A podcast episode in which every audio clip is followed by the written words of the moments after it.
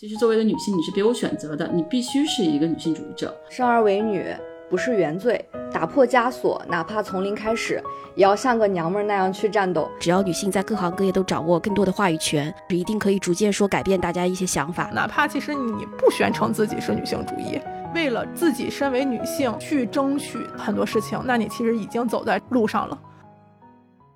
大家好，欢迎来到有关紧要第三期，我是今天的主播西影。今天的这一期是一期特别节目，关于明世去年所出版的一本书《从零开始的女性主义》。而这一年不仅是这本书被众多读者阅读分享的一年，也是女性主义广为流传的一年。这一年也发生了太多事，我也跟随着这本书以及这本书的读者一起感受、成长，收获了无数感动。虽然这本书已经被很多读者读到，但我仍然发现有很多挣扎与承受痛苦的女性对女性主义的偏见、刻板印象依旧大量存在，而那些隐形的不公、压迫、歧视依旧随处可见。女性主义之路依然任重道远。因此，在这本书出版一周年之际，我也萌发了一个想法。想请一些这本书的读者来分享他们与这本书的相遇和故事，他们的生活经验与感受，以及他们是如何遇到女性主义、理解女性主义与践行女性主义的。于是这一期我找来了三位嘉宾，他们都是在各自领域活跃的女性主义者，同时也是这本书的读者。我们也在各平台展开了征集你与从零开始的女性主义的故事的活动，从我们的普通读者以及听众中征集音频，也收到了大家非常积极的反馈。最后我们从中选择了两位听众的故事与大家一起分享，期待女性主义的小小火苗。能够到达更远的地方。下面我们就来连线我们今天的第一位嘉宾，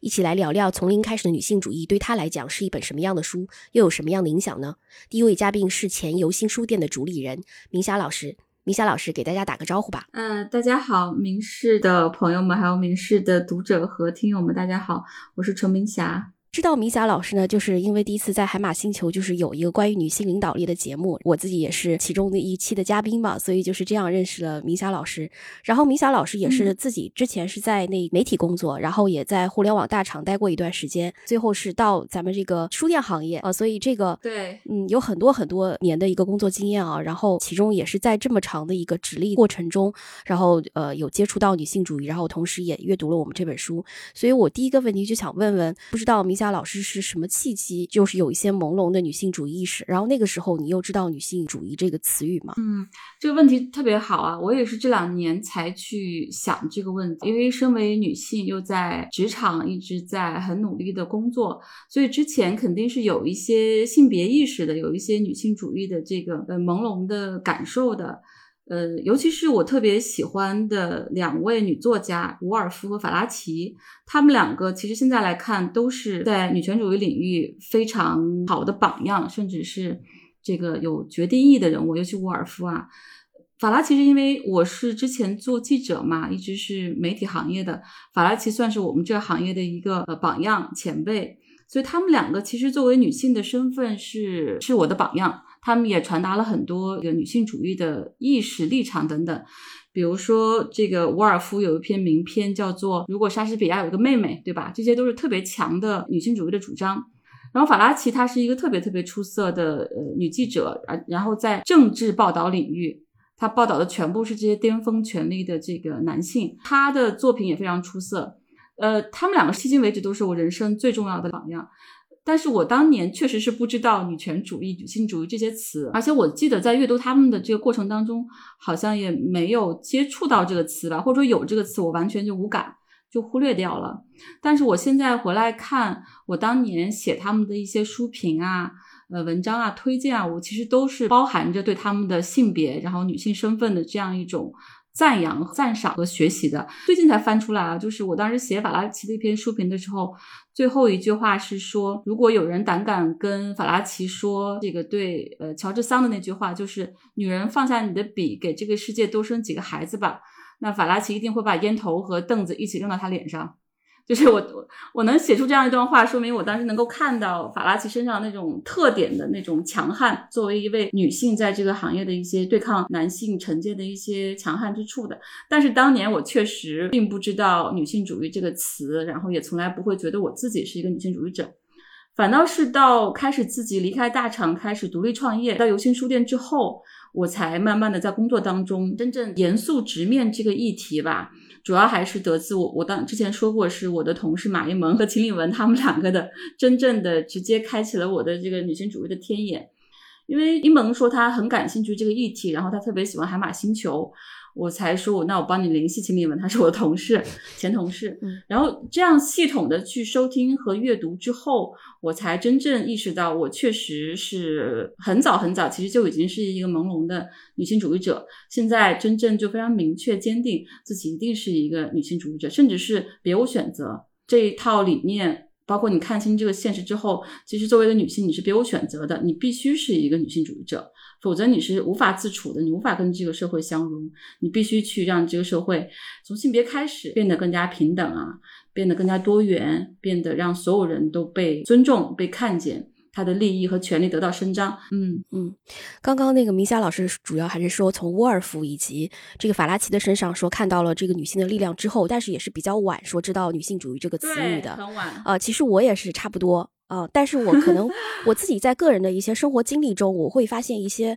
可能对女性来讲就特别不公平的一些事情啊。但那个时候我知道，但是也不知道这个词语。其实呃代表什么，或者或者对它只是有一些朦胧的概念，但是完全就不清楚它到底是什么样的含义。呃，我也是在读了《黑箱》那本书，然后知道伊藤诗织之后，呃，那个时候其实是我第一次听到女性主义这个词，是在是那个伊藤诗织说的。有人问他你是一个女性主义者吗？然后伊藤诗织就说我当然是一个女性主义者了。虽然他就好像没有一直在强调这一点，但他说做女女性主义者对他来讲就是做自己。就是做自己，所以为自己争取权益是一件很自然的事情啊。所以我后来就知道，哦，原来说为自己争取权益这件事情，或者知道我们这个世界上有很多存在男女不公的一些现象，这个其实就是一种。女性主义的一种意识，嗯，至于知道它是一个主义或者它有个什么概念，其实确实是一个比较晚的，因为我相信很多读者应该也是这样啊。那我们就下面就是可以稍微说一下，您在这个行业里面，呃，包括之前像媒体行业也好，包括您也在互联网大厂工作过，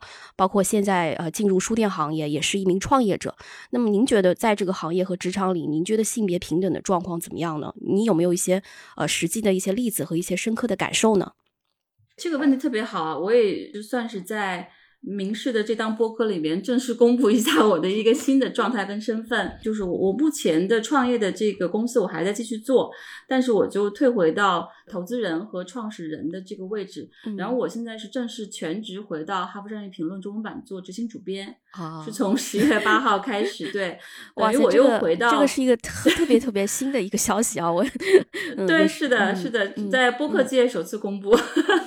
把这个这个消息放在了这个明视的播客里面啊，这个真的太荣幸了。因为我等于是之前就在财经媒体的行业，就之后在大厂，然后自己创业一段时间，创业两年多三年，现在回到这个财经媒体的行业，就等于是我是跨财经商业，然后创业，包括我觉得书店算是文化行业吧，这几个行业我是感受特别深的。其实你看，我当年做财经和商业报道，然后到今天，我们女记者是不少的，女编辑也是不少的。嗯，但是媒体行业主要的领袖领导都是男性，可能唯一一个突破了天花板，非常非常出色、备受尊重的是胡舒立，舒立。他是财新和财经的这个主编。那大部分其实我们能想到的一些资深的媒体界的这个领导，然后明星人物都是男性。所以它也是一个女性从业者很多，但是男性站在领导权位置的一个行业。那商业世界我们就更不用说了，是吧？就它主要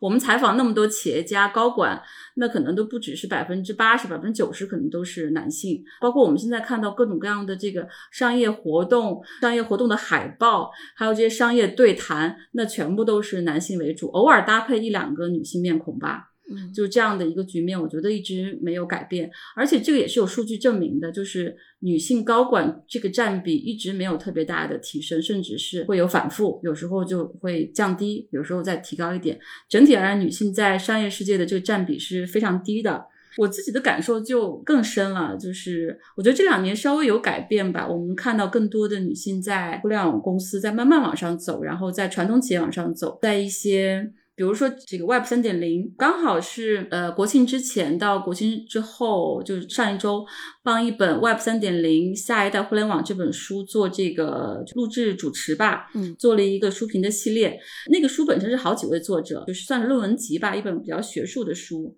然后我目前做了三场，三场的四位嘉宾里面有三位是女性。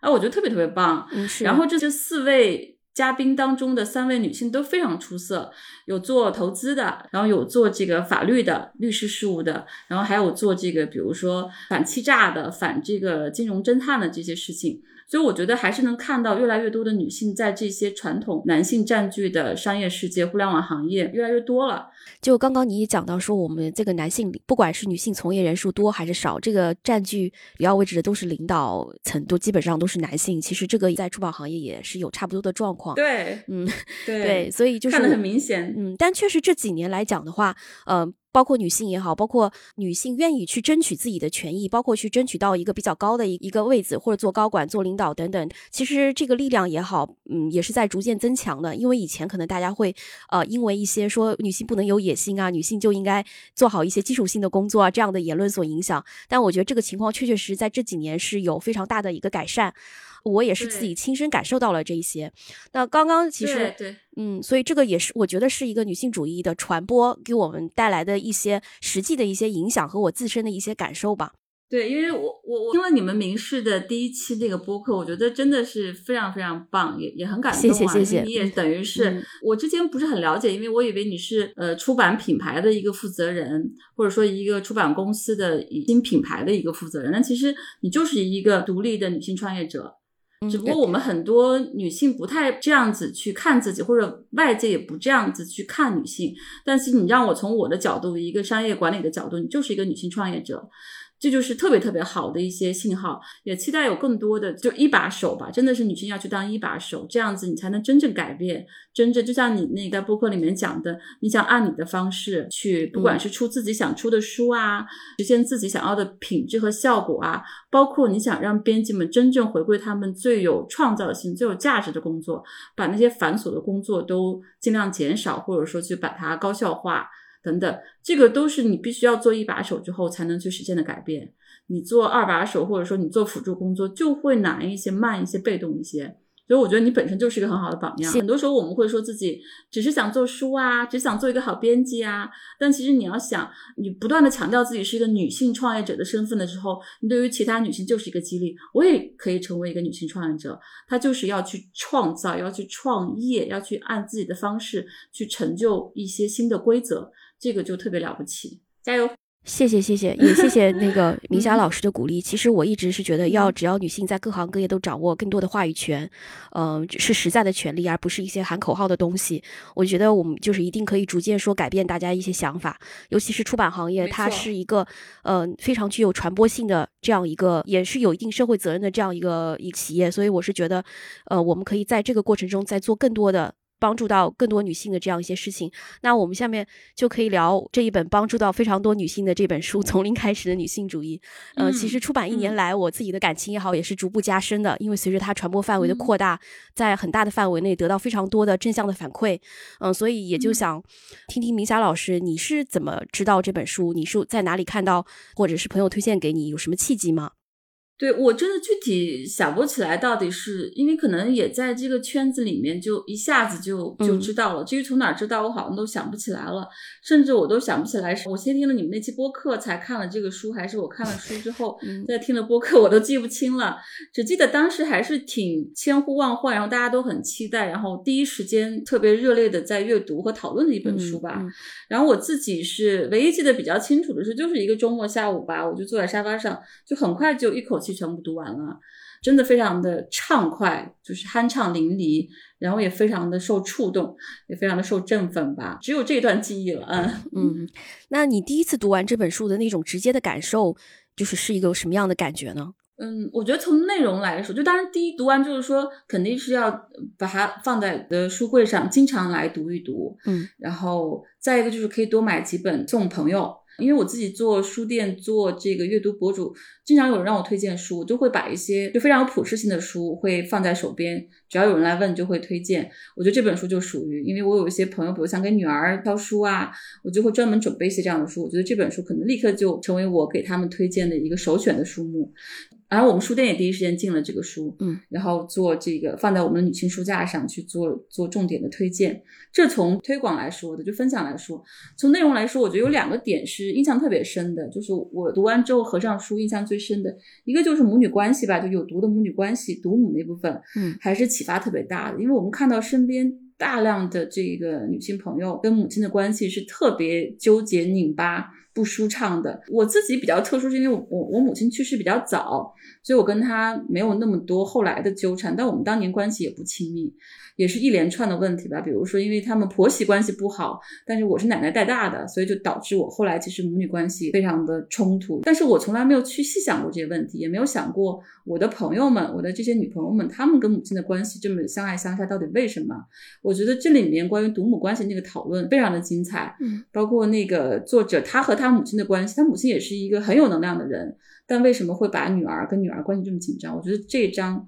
这部分内容是非常精彩的，启发巨大。我也我也稍微说一下，就是关于独母这章，其实也是反馈非常多，很多人非常有共鸣的。他给我的一个更加一个深刻的反馈是什么？就是有人很多人从这章里面，他获得了和母亲之间关系的一个救赎，或者说一种缓和。因为大家都会读完这章，其实会明白，就是为什么母亲会这样子。她其实自己也是牺牲者，是在父权制之下这样的一个牺牲。虽然我们说。受害者对，虽然给了他名义上的自由，实际上他们当年遭受到的一切是别无选择的，这也是一个社会结构存在的一个问题。所以很多人就会知道说，因为母亲也是受害者，他可能就会虽然也有各各自母亲性格的一些问题，但他可能在这方面他就能够和母亲去和解了，并且说我在对待自己的女儿、自己的孩子的时候，我可能就会用另外一种方式。所以我觉得这一点是打动我的地方，也是这个书我觉得能带给大家的一些东西吧。没错，就是你看清这个母女关系痛苦的本质之后，你就可以去从你们这一代之间，你的你和你母亲之间，和你和你的这个女儿之间，就把这个有毒的母女关系拆解开，去重新开始。就这个确实是这本书的一个很大的亮点跟贡献吧。对，解开母女之间的这样一个心结，重新获得一种和解吧。我觉得。对，第二个点就是触动很深的，就是。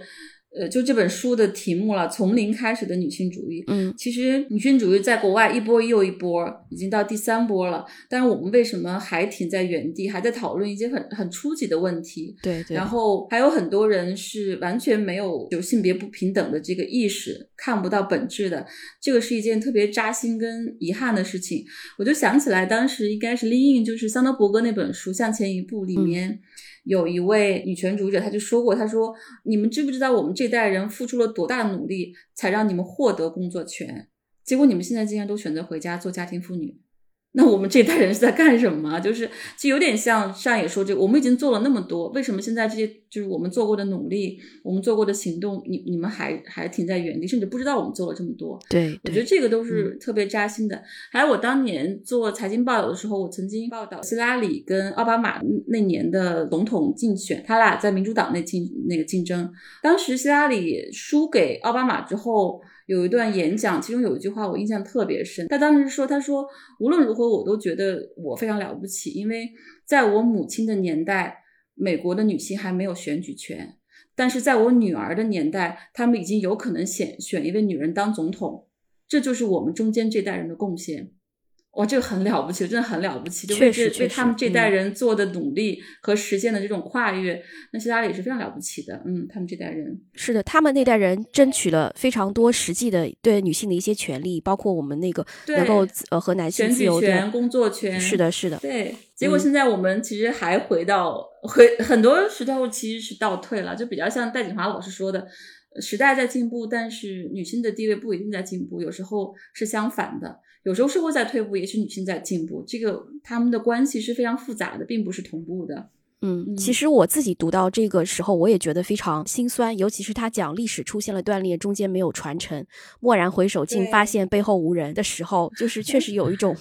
非常荒凉、苍凉的这样一个感觉。但他也提到说，我们缺乏一种传承的方法。就是以前女性主义也好，各方面也好，它更像是一种学术之间的一种传播，或者我们没有用一种接地气或者非常能够落地生根的方式，把女性主义的理论也好、思想也好，我们是怎么一路走来的也好，呃，能够用这种方式传播到大众中去。所以我觉得这本书就是他用过这种方式，他其实也是做到了这一点。尤其他在上野还提到说，因为你们本来不需要从零开始的时候，其实我就终于知道为什么从零开始的女性主义，它原来还有这层意思。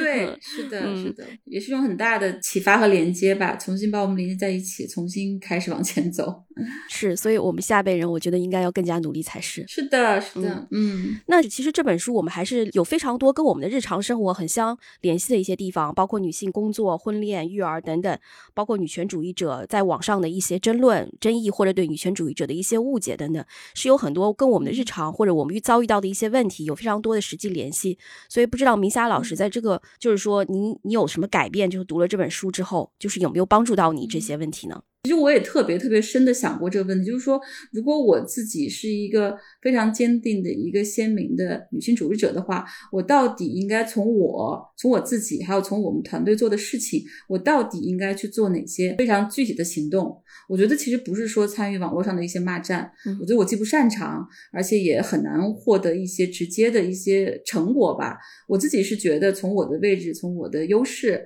从我的资源到我们团队的状况，我觉得我把它做了一个特别精准的一个目标，就是我希望更多的去投资年轻女性，尤其是职场的女性，因为职场是一个公共空间，然后这公共空间有大量的需要重新去制定的规则，需要去呃更平等、更的多元等等，而且年轻女性她如何受更多的教育，然后更好的去学习进步。获得更多的资源、资金、人脉、支持等等，包括她的勇气、她的认可度，在我看来，我能做的、能给的，我最能够给到效果的，然后最可以见效的，就是呃年轻的职场女性，这个是我特别想做的。所以我觉得，我以后的我的工作、我的日常，我都会更多把资源。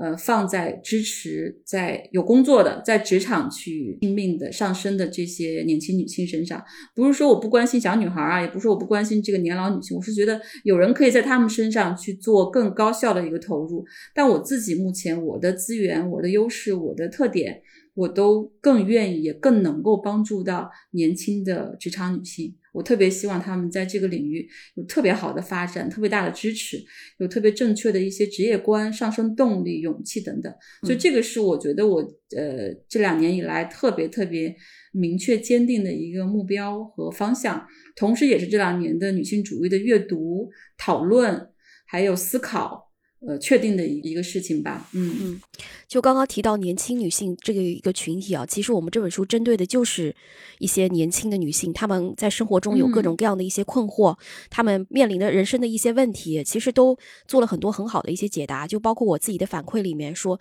年轻女性从这本书里边感受到的一个力量和对她们人生的一些影响，也是各方面都有。所以我也是非常觉得这本书给很多人带去了很有益的一些东西吧。但女性的，我觉得话语的传承之路。确实还是任重道远的，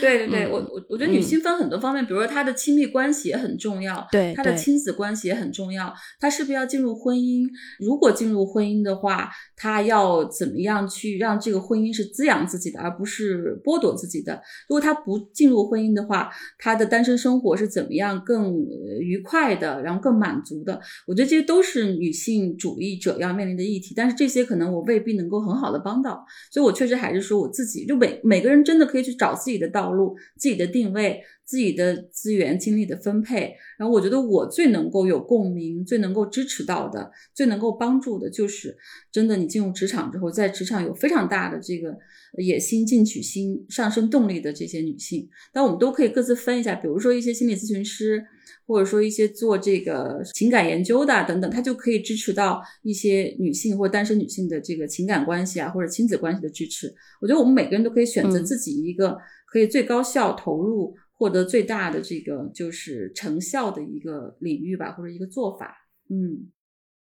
嗯，也谢谢那个明霞老师的分享。其实这也是我说想把知识也传播给下一代的年轻女性，因为其实这本书除了年轻女性以外，也有很多让我非常意外的读者，比如说像那个十二岁的小女孩之类的。我就对，所以我听到你讲了，对，很棒。嗯，是的，这本书就是从零开始女性主义，其实出版时间也蛮久，但是它收获的呃成绩，包括在豆瓣的评价也好，在它的市实际的市场销量也好，都都还是蛮受肯定的。但也听到一些就是批评的一些声音啊。就是比如说讲这本书太浅显、太通俗啊，等等，不够严肃啊。嗯，我就不知道您您在您的阅读史上来讲，您肯定也接触过其他一些女性主义类型的作品，那你怎么看待就是像我们这样一些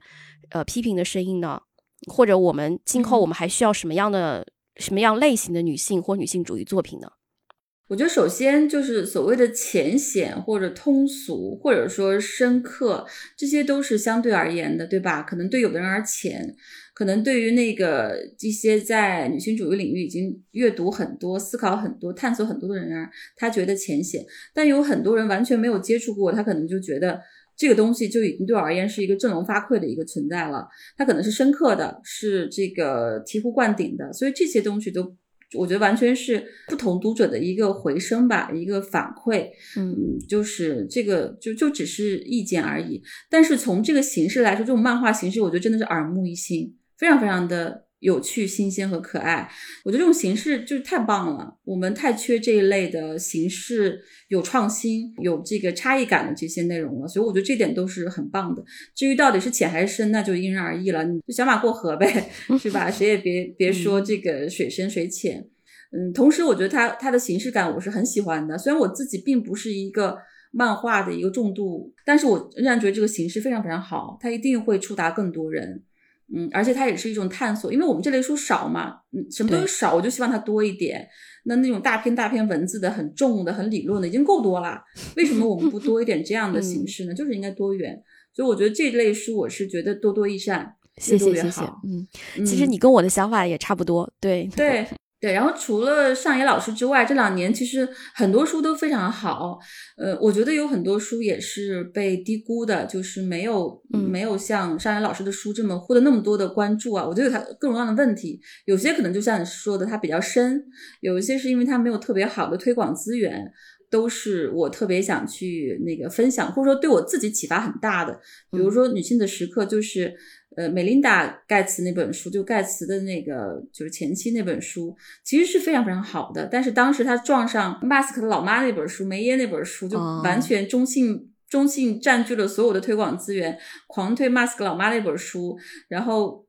美琳达这本书就被呃一定程度上被压住了她的这个声音。其实这本书非常好，我还是很推荐的。而且就是像我这种比较八卦的人，你能从这本书里面看到他们两个分手的原因、离婚的原因。就他们两个书里面写到，他们两个在争抢去写那个盖茨基金会的年度的那封公开信的时候，美琳达坚持把女权主义写进去。盖茨就不让，盖茨觉得气候问题还有什么呃公共疾病问题更重要，然后美琳达就觉得不，女性主义的问题更重要。你能看到他们两个的分歧，可能至少是他们那个婚姻走向破裂的原因之一吧，就很有趣。还有《波伏娃传》，还有《看不见的女性》，还有就是国父的女儿们、发光的骨头，他们的传奇都非常非常好。我觉得就像你刚刚说，就是有的书浅，有的书深，都是对不同的读者相对而言，大家去找自己。有些书你觉得太深，那你就先不要读；有些书你觉得太浅，你去找深的书读。我们其实有很多很丰富的这类书在市面上，你要去找，要去看，要去看各种各样的分享和讨论，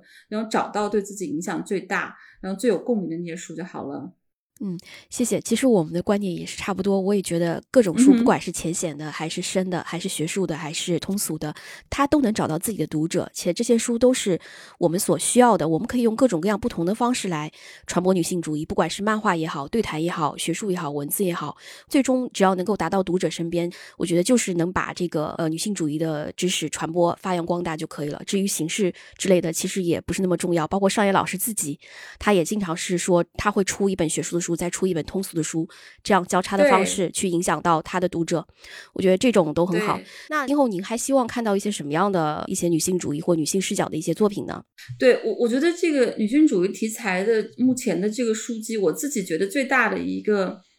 缺失或者说遗憾，就是我们本土原创的作品太少了，嗯，对，或者说本土原创一些很好的作品都有很大的瑕疵。比如说我去年到今年看到的几本很喜欢的，比如说《木兰结婚》是一本质量非常高的书，它讲了很多就是女性的真实的故事。因为中国的国情其实很不一样。我们经历了这个呃数字化、城市化等等，还有一些新的理念的冲击，还有整个经济增长之后，很多女性获得更多的资源、教育啊，还有金钱等等。所以它是一个对这二三十年来很多很多不同阶层的女性她遭遇的处境、人生变化的一个文章集，是其实是一个真实故事集啊。它有家政阿姨。然后还有，从农村读书出来，读书很好，到特别好的职位，赚很多钱的这些白领等等，也有这个被拐卖的妇女。他们的命运，还有就是生了病的，就是疾病的这些妇女等等，那本书真的质量非常高，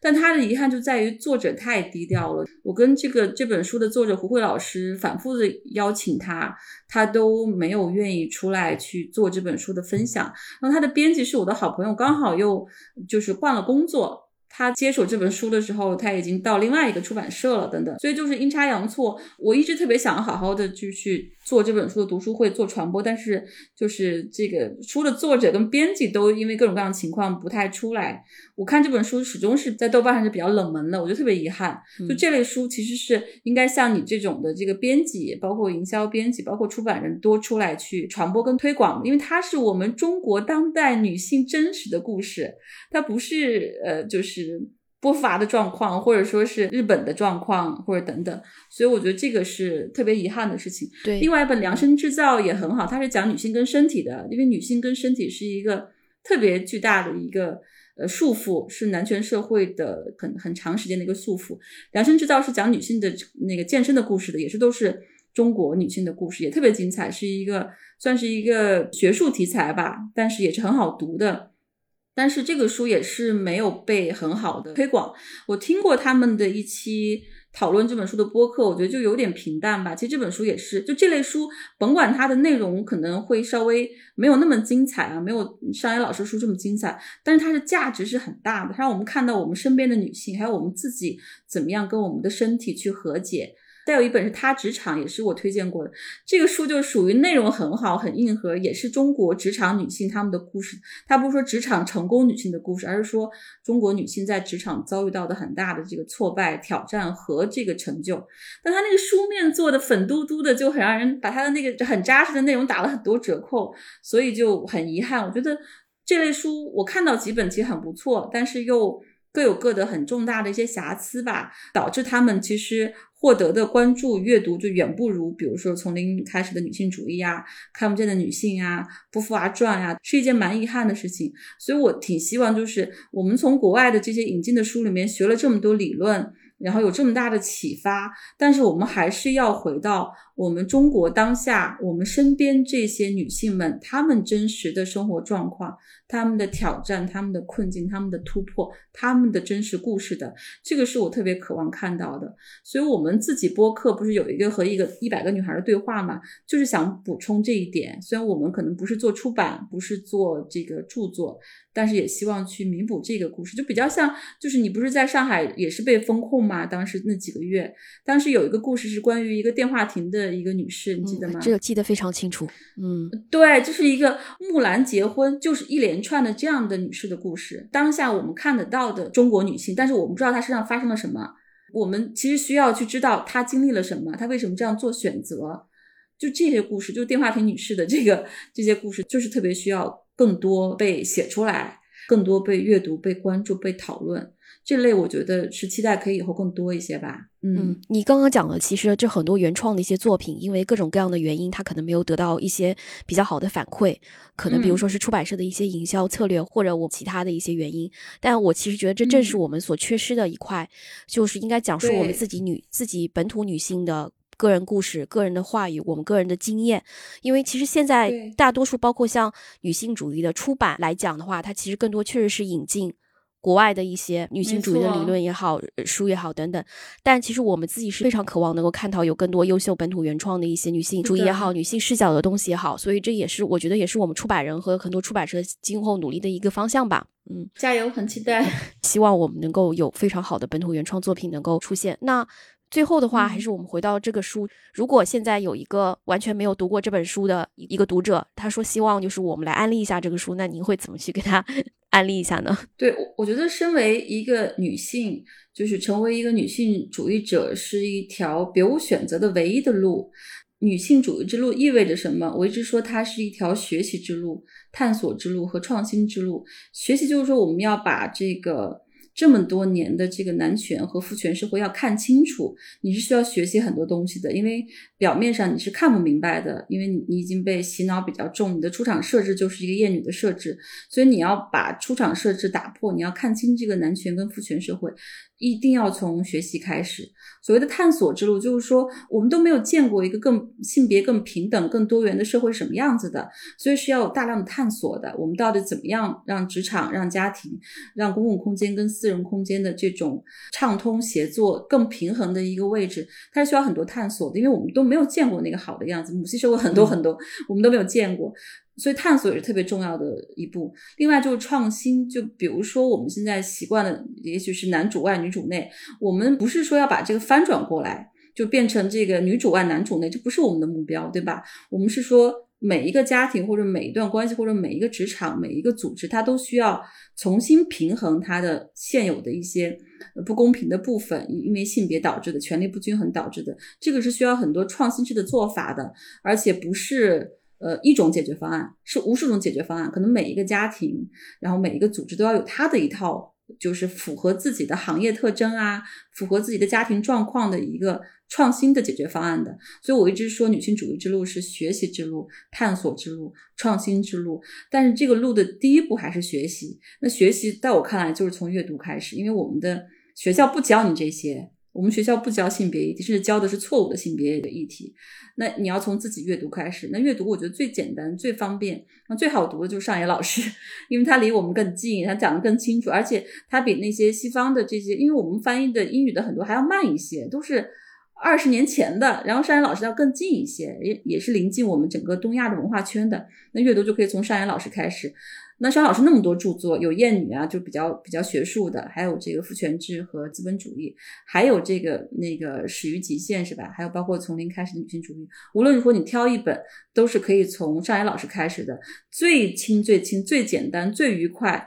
就是从这本从零开始的女性主义开始。所以，真的这本书每个人都应该读一下，然后每个人都可以给身边还没有读过的人去推荐和分享一下。好的，你说的真的是已经超越了我所想要想要去表达的内容，谢谢谢谢，也非常谢谢你对那个名师，包括对从零开始女性主义的支持。那今天的聊天也很愉快，那我们今天呃关于从零开始女性主义聊天就到这里啦。好的，好，谢谢，好的，谢谢谢谢，拜拜。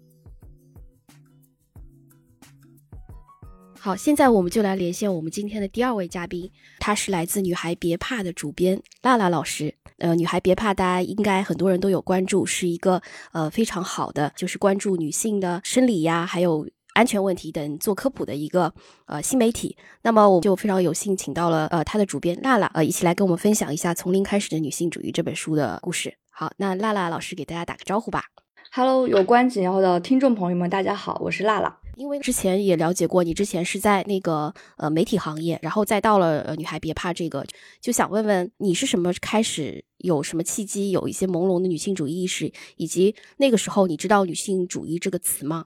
嗯，其实这个故事我跟身边很多朋友和同行都讲过。其实从我很小很小的时候，我就已经开始有一些朦胧的女性主义意识了，因为我的出生其实是带着原罪的。我来自江西，出生于一九九四年。可能大家都知道，就是江西重男轻女的这个思想比较严重。然后我出生那个年代，其实是路边常常能碰见遗弃女婴的年代。我的妈妈呢，她在生产前不久的那个冬天，去百货大楼买东西，门口就有一个被遗弃的女婴。当时天上下着鹅毛大雪，天寒地冻，有个很好心的售货员把这个小婴儿带到了室内，但是后来我妈还是听说这个小婴儿还是死了。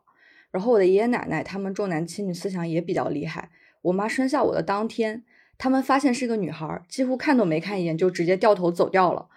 我妈妈就很受刺激，她和我爸爸都是体制内的，这意味着他们没有办法再生下另一个孩子。她确实很爱我，所以她得出的结论是为了维护我和她的尊严，我必须比男孩更优秀。所以从小到大，他对我都非常非常严厉。只要我考不好，甚至是忤逆他的一些为了我好的想法，我就会被揍得头破血流的。所以我为此其实感到很痛苦，也困扰了很久，因为我不知道自己存在的价值究竟是什么，然后我又该怎么样去洗刷自己的性别原罪？对于我的妈妈也是感情很复杂，又爱又恨。我好像知道错的不是她，因为她确实花费了很大部分时间和公婆的偏见做斗争，然后自己也受伤。其实我们都是被困在结构中的一对母女。然后我自己知道“女性主义”这个词呢，其实是在大学的时候，那个时候高校讨论的氛围还是挺好的。我们有一门外交主持的讨论课，其中有一篇必读，就是波伏娃的《第二性》的节选。我记忆中，在那个课堂上，其实很多男生他们也会站在自己的角度去反思自己作为男性受到怎样的性别红利，然后同样是女性，他们遇到困境是什么。然后，但是其实从我个人角度来说，我是为了解决原生家庭的困扰，解决自己常常有的负罪感，所以去了解的女性主义。嗯，就刚刚这个故事，我听的真的是觉得太悲痛了，因为可能就是大家不会知道一个女性她是在这样的环境中成长起来，她会经过怎么样的磨难。嗯，刚才听的时候，我也一直在颤抖。就是我不知道，就在这个过程中，你对女性主义，就女遇到女性主义这个词，对你来讲，或者了解它的一知识来讲，对你来说是一种类似于像自救行为这样的一个感觉吗？嗯，是的，因为其实，嗯，对于女性来说，像你刚刚说的那样，就是它有重重关卡。可能第一关就是生存问题，你有没有权利生存下来？其次就是像我这样生存下来的女性。她其实会经历一个很巨大的心理危机，也是一个关于存在价值的危机。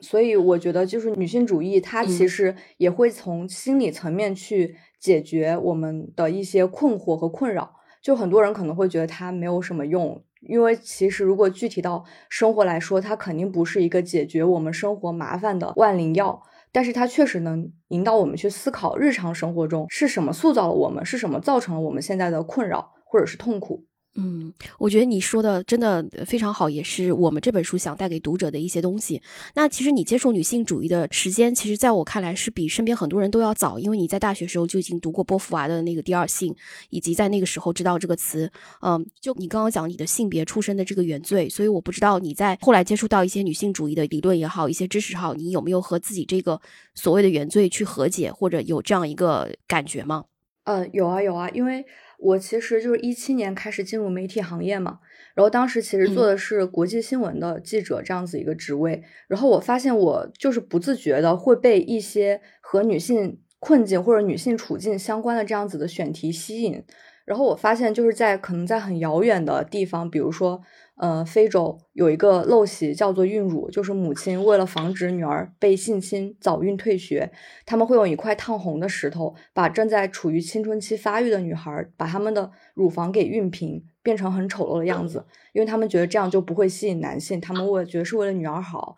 然后我会被这样子类似的选题去不断的吸引，他们会给我带来一些就是新的思考。其实我是觉得每个人都会受到自己出身也好，还有他受到的一些教育的一些影响，所以你会不知不觉的去关注这些选题。其实不管对自己来讲，还是对那些呃。遭受着痛苦的女性来讲，这可都是一件救赎意义上的一些事情。所以刚刚也提到说，你之前在呃报道国际新闻的时候，你会关注到这个性别话题或女性生存现状的一些事例。那你有没有在你这个行业或职场里感受到一些性别不平等的时刻？或者你这些有没有一些具体的例子和深刻的感受呢？就是其实，在媒体行业中，女性从业者是占绝大多数的，所以不少人会认为这就是一个。应该是一个性别平等做得很好的行业，但是其实事实上它并非如此。从外部看，好像女性确实是占据优势，因为女记者或者是女编辑会有很多优势，比如说有共情力、有亲和力，采访对象会对她容易产生信任感，然后表达能力、对文字的敏感性，这些都是加分项。但是其实如果从内部来看，你会发现女性往往只能处于基础岗位上，但是管理层主要还是男性。比如说，在我们的选题会上，就比如说我可能会去提出一些女性相关的这样一些选题，他们也会调侃我说：“哎，罗老师，我觉得你现在越来越有女权的味儿了。”然后我当时其实心里面是感受到一些被冒犯，甚至感受到一些不太舒适的。后面我也在思考，阻碍女性成为管理原因到底是什么？就比如说拿我自己来说，我的妈妈之前一直就对我这个职业。不是很感冒，但是他会提到说，哎，你这个记者行业有一个很大的优点，就是你的时间很有弹性，以后你结婚生孩子，你就有很多的时间可以照顾家庭了。我当时就觉得有点哑然失笑，但是其实后面我观察之后发现，确实是很多女性她们会因为婚姻家庭的因素，想要去照顾孩子，所以就留在了技术岗位上。因为如果是做管理层的话，就可能你的时间精力投入到工作中的需要比例需要大大增加。然后其次可能还是有性别偏见在里面，比如说不够理性、不够有决断力、难以服众。然后这些评价其实也是我当时。呃，作为一个中层，经常能受到这样类似的评价，好像就是你只有具备男性特质，才有机会去坐上男性应有的位置。然后除此之外的话，其实性骚扰也是一个问题。其实这几年我们会发现，就是新闻里面媒体行业爆出的性骚扰新闻也不少。我有位朋友，他之前就吐槽过自己的某位前领导，因为他最喜欢做的事情就是聚餐。他们团队里面除了这位男领导之外，其他都是女性。然后这个男领导他自己很享受被女性下属包围的那种感觉，他自己也经常借着酒劲说一些胡话，上下其手，比如暗示实习生怎么怎么样，你就可以转正。然后这一切都让我这位。朋友觉得非常难以忍受，所以他没过多久其实就辞职了。嗯，就你刚刚分享的这些，其实，在很多别的行业也存在。我刚刚也讲过，就是说，其实，在出版行业差不多的状况。掌握着很多大的话语权的一些主编，基本上都是一些男性啊。你刚刚讲的说，女性因为要育儿或者育儿啊，或者照顾家庭等等，只能做从事一些技术岗位，但也在某些时候，它阻挡了女性的上升之路。其实也在我们这本书里有很多很多体现，包括像性骚扰问题。就所以我们在关注这些问题的。同时，其实也可以反思，我们有时候也会给自己去设置一些呃设限，就是说，为什么女性不能去争取诶更高的岗位？为什么女性不能有野心等等？无论是我现在在做的事情也好，还是呃说我们女性主义传播出来的一些能量，呃一些意识也好，它其实都在提醒女性，女性是应该争取这个世界更大的话语权、更高的权利、呃更多的上升空间的。我不知道，就是你从之前的这样一个。呃，媒体行业都是男性的一个主导，到现在你到了这个应该算是新媒体行业啊，你在这个里面，或者说你周围的工作环境也改变了，你我不知道就是之前的这个状况，你觉得有所改变吗？我觉得其实总体来说还是有不小的改变。然后其实有一个很核心的问题在于你选择什么样的从业伙伴，因为其实，在我们这个新媒体行业，或者是在女孩别怕这个更加垂直的。嗯，这个机构里面，因为大家其实都是拥有类似价值观的人，所以你会发现，就是沟通对话的成本很低。然后，当然，就我之前的一个直接汇报对象也是男性，但是他很能理解女性的一些处境，然后他也会很支持我去做一些类似的选题。就是其实我觉得，就是女孩别怕这种整整个工作环境，其实还是相对比较小众的，因为我确实嗯也换过几份工作。就是在媒体行业里面，就是能够有这样一个让我感受到我就是做自己，我呈现自己的女性特质没有问题，这是唯一一份工作能给予我这样的自由和自信。就比如说我们在办公室里面，可能可以很坦诚的聊痛经问题。之前的话，可能因为我自己痛经很厉害嘛，我之前可能因为痛经请假的时候，我就会观察到，就是我的领导他的脸色可能不是很好看。其实，在女孩别怕的话，就是。不管是男同事、女同事，他们对这个话题会理解，而且也不会说把这个事情拿出来说，是不是感觉不太好、不礼貌，完全不会有这样的问题。嗯，就真的太好了。其实工作伙伴都是自己选择的嘛。就是我也是说，在至少在明世现在目前的来看的话，无论是男同事还是女同事，大家都可以大大方方的去聊关于女性的问题，所以大家也不会觉得有什么问题存在。甚至我们可以就一些比较敏感的一些男性、女性的一些话题进行一些探讨。其实我觉得这样的氛围，或者说跟你一起工作的人，其实决定了这个环境是不是这样子。所以我还是觉得，呃，人其实是最重要的吧。这个这点我非常认同。那我们现在可以聊一下我们这本书啊，就不知道你是因为什么样的缘起看到这本书，是因为一些朋友的推荐，还是说在哪里接触到它吗？因为我在我理解里，就是这本书其实真的是算得上国内最出圈的一本女性主义现象级作品。因为我自己可能属于一个图书消费大户，经常会看看有什么好书，比如豆瓣上刷一刷，然后当当的主页看一看。然后我发现身边的朋友也都在相互安利这本书，几乎没有没有看过的。然后上野千鹤子本人，她其实也是万千东亚女性的精神导师，因为可能相比起欧美的一些就是更加学院派的那些女权主义者来说，上野她的内容很生活化，就很好，很好，很利于理解，而且就是她的经历或者经验，其实对我们来说也是很有共鸣的，很多人也经历过。尤其是举个例子啊，就比如相比起那些需要知识背景的妇女参政论者，或者是需要大量时间去消化阅读的《第二性》这本从零开始的女性主义，它是以一个很轻松的对谈的形式，从我们的生活经验出发，相当于就是给大家深入浅出的剖析，然后解疑答惑。田房和上野的感受经历，比如独母、家庭中隐形的男性角色、大叔式思维。这些其实很多女孩都同样经历过，也是非常有共情的。但是她又很厉害的一点在于，她能够超越经验，引领大家去思考、去解构这些现象背后的原因。这本书其实整体的语言很口语化，但是又很坦诚。我看的时候，其实一边常常感叹“哦，原来是这样”，然后一边又忍不住会大笑。这本书我第一次看，我印象里应该就是在交通工具上，三个小时。很轻松的就过去了，但是其他的信息量非常大，所以后来我其实还反复看了两三遍。就你刚刚讲到的感受，其实和很多人第一次读这本书的感受完全就非常的相似。大家就会觉得，哎，一本小书能够承载这么大的一个信息量，而且还是用这样一种对谈以及呃漫画这样普及的方式去呈现的，所以就会觉得非常的惊喜。而且你刚刚讲的也对，它确实是就是用国国内第一本可以讲过来普及女性主义这个概念的外延、内涵、定义等等，以及告诉我们我们的日常生活与女性主义的联系的这样一本。非常普及的这样一个书，但我不知道你第一次读完这本书的时候，根据你自己自身的一些经历经验来说，你最有共鸣的是哪一部分呢？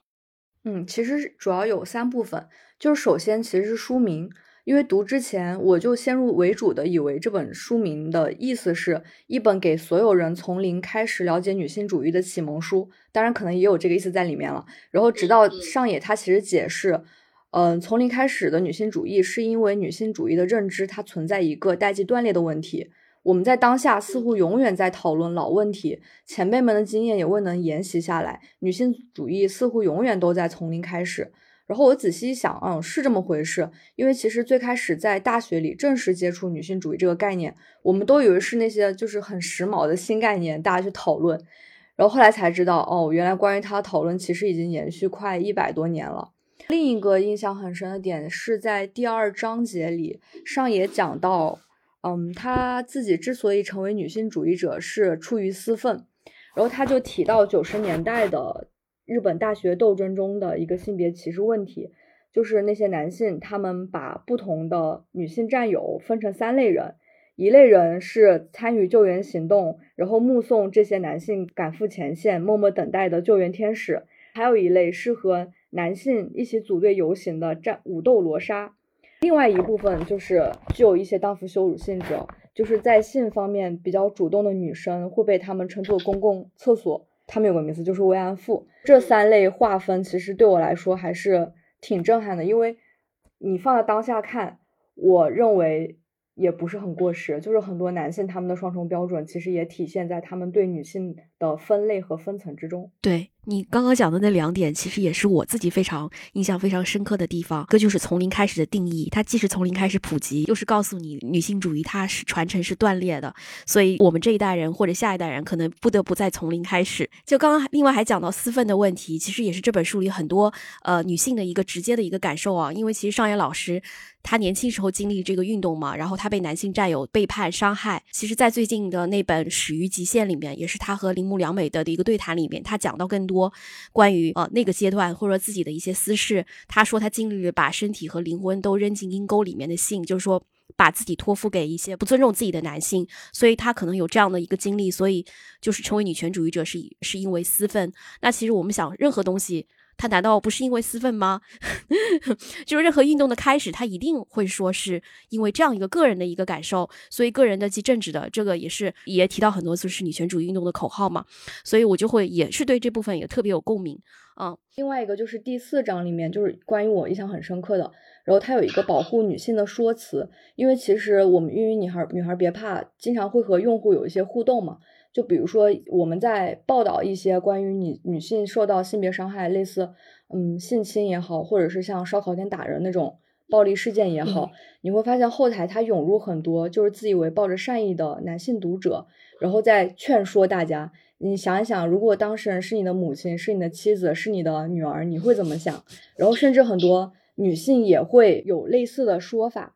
然后，所以我看到田房和上野他们在对谈中提到的说，为什么必须要想象自己的女朋友或女儿是受害者？大可以想象自己受到侵害时的反感与痛苦。为何要把受害人先转化为自己身边的女人呢？这太奇怪了。然后上野回答道：“我也很有同感，因为女性是男性的所有物，那种解释只是激发了男性对所有物遭到侵害的愤怒。这个对我印象来说真是太深刻了，因为我自己确实最近也观察到，就比如说类似一些性侵话题的时候，你会发现很多男性他的反应比女性甚至更过激，比如说，哎，就该判死刑，就如果我的妻子遭遇这些，我一定要杀了他。”你就会发现，其实现在在这种性别暴力的事件上，看似大家都在聊所谓保护女性的话题，但是事实上，它背后是保守主义和自由主义的河流。一个是认可的是贞操观，另外一部分人他认可的是女性的性自主权，但是他们的观点其实是河流了，所以我觉得挺无奈的。嗯，这个也是很多人提到一部分，就大家以前从来没有想过这个说法会有什么样的问题，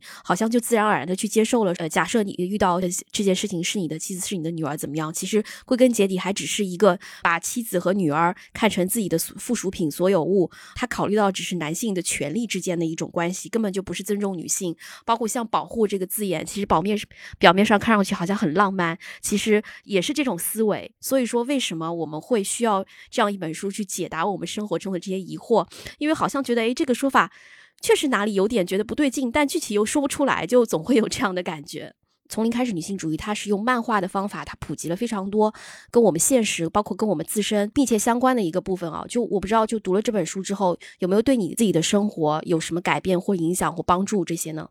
就是其实这本从零开始的女性主义外加厌女。这对经典组合对我来说最大的作用，其实刚刚也提到，其实是促进母女关系的缓和。因为在从小，在我的认知里，我有一个完美的父亲和一个疯狂的母亲。然后我读这本书之后，我才知道他们都是各自是怎么形成的。因为我的父亲他只需要做好自己的本职工作，同时可能他只需要陪我出去玩一玩就好了。然后他在我心中的这种完美形象，其实是因为他不需要履行过多父职，他过得很自由。然后我母亲的疯狂，她其实是在家庭、职场以及各种社会偏见、类似诸多结构性问题的施压之下，然后她的精神状态确实变得非常不稳定。就是我从怨恨她，其实到了理解和和解这一步。然后我的母亲她自己其实也意识不到自己是厌女的，因为她对我外公的感情也很深，但是和外婆的关系很紧张。她其实对外婆的要求是比外公要更高的。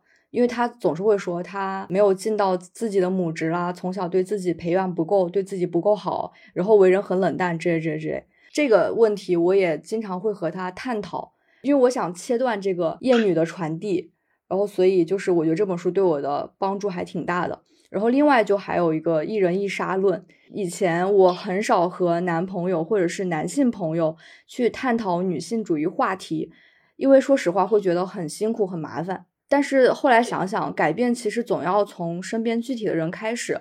我印象很深的其实是去年，因为我办婚礼，婚礼之前发生了一一一件事情，就是因为我的男朋友在我们的那个婚礼请柬上就很坚持要把我的名字写在前面，并且就是婚礼的举办地点是在我家，而不是在他的老家，所以他其实遭到了来自他家庭的很大的反对。一个晚上，大家就发生了很剧烈的冲突。借着酒劲，每个人的情绪都非常非常激动。有位亲戚直接说：“你把他的名字写在前面，下一步是不是你生的孩子就要随母姓？再下一步，你是不是就要入赘？” 然后说：“这样的话，我绝对不参加。你我们家出了一个叛徒，一个不孝子孙就是你。”然后我男朋友说：“对，那又怎样？我最恨你们这群父权制的走狗。”然后当时其实我还觉得挺震惊的。因为我没有想到，我们日常里的一些很平常的聊天记录，他会真的去反复的思考，并且在生活中真的会这样去执行，这样去理解。就虽然感觉有点幼稚，但是其实我内心还是挺感动的。我也意识到，就是我不仅要一人一一杀，我还要一人 n 杀。我要和身边的人去探讨这些问题，不要怕冒犯。因为我相信，就是理论都是抽象，但人都是具体的。当你真的坐下来，你和他心平气和的去聊，从生活聊到理论，再从理论聊到一些更大的社会问题，是会有挺大的变化。因为我最近也有一些感受很深的事情吧。我在女孩不怕工作，但是其实我很多男性朋友他们都不知道，或者是假装不知道。但是我发现，真的就是捅破这层窗户纸，和他们去聊之后，他们就慢慢开始去思考。就比如说，最近有一个男性朋友就跟我说，他说：“哎，其实我一直很关心残疾人无障碍出行的这个问题。然后我发现，如果我能，我都能关注这个问题，为什么我不能关注女性问题呢？为什么我要刻意把女性问题切割开来呢？”这个其实这本书里面也有提到了，就是女性运动和残疾人运动，或者和一些性少数群体的运动，其实都是就是弱势群体是站在一起的。大胆开诚布公的去聊，还是挺有作用的。嗯，我觉得你讲的太好了，而且我觉得你的男朋友也非常的了不起。呃，就是像我和生活中和一些男性朋友的沟通，可能就会受到很多的一些阻力。他们其实根本就不想。听你去讲什么，以及在这个之中的话，可能你就要发挥自己特别大的能量，去改变那些被父权制一直经营了几百年的这些男性。所以我觉得你说的一人一杀还是一人 N 杀，呃，我觉得对于每个女性来讲都是非常艰难的任务，啊，确实任重而道远。但你提到了很关键的一点，就是其实不管是呃要传传播女性主义也好，还是我们在生活中要争取自己的权益也好，光靠我们自己其实不够的，也是希望有更多的男性也好，其他的。呃，少数群体的力量，大家应该一起来说支持女性主义，因为女性主义绝对不是女性一个人的事业。我觉得它是可以让所有的人都获得一种自由的这么一个很好的一样东西。对，那么除了这样普及的书之外，你还期待看到什么样的女性主义作品呢？嗯，就是我觉得可能规模是很重要的，因为只有你有足够量的关于女性主义的书籍和探讨，大家才能看到不一样的女性主义样本。然后我自己的想法就是，一是可能按照编年史，能够更全面的展示这四波女权主义运动思潮，打破从零开始的魔咒；二就是能够体现女权主义样本的多样性，比如说，呃，像之前提到陈维波伏啊这种人物传记，然后又比如说女性活主义活动家和他们他们本身的其他作品，比如我之前其实我不知道波伏娃她是位很出色的小说家，然后还有比如说我很喜欢的安吉拉卡特。因为他那个出版社叫汉赋出版社，我印象超级深刻。然后他的那个精怪故事集，然后萨德是女人，然后这些书我都非常非常喜欢。自己是觉得呢，就是我们未必就只能就女权而谈女权，而是可以通过形式多样的作品去了解女性主义的视角，然后去了解女性主义样本的多样性。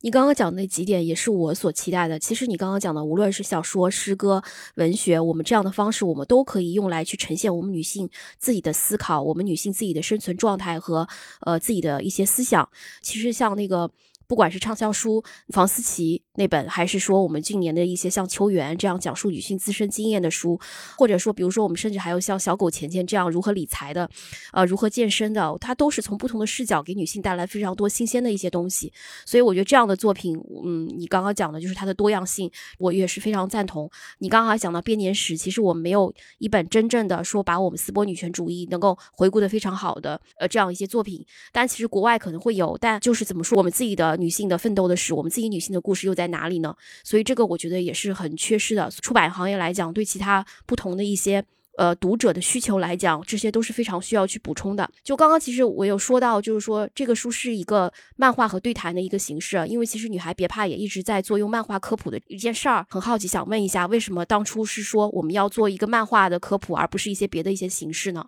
就是其实我们现在就是漫画这个形式，它其实还是比较聚集在生理和心理的这个科普上。嗯，就当然我未来其实也希望，就是它能够像真像田房他的漫画一样，它能够传递更多价值观念的东西。然后我们当时选择漫画，其实也是因为我们自己也很爱看漫画。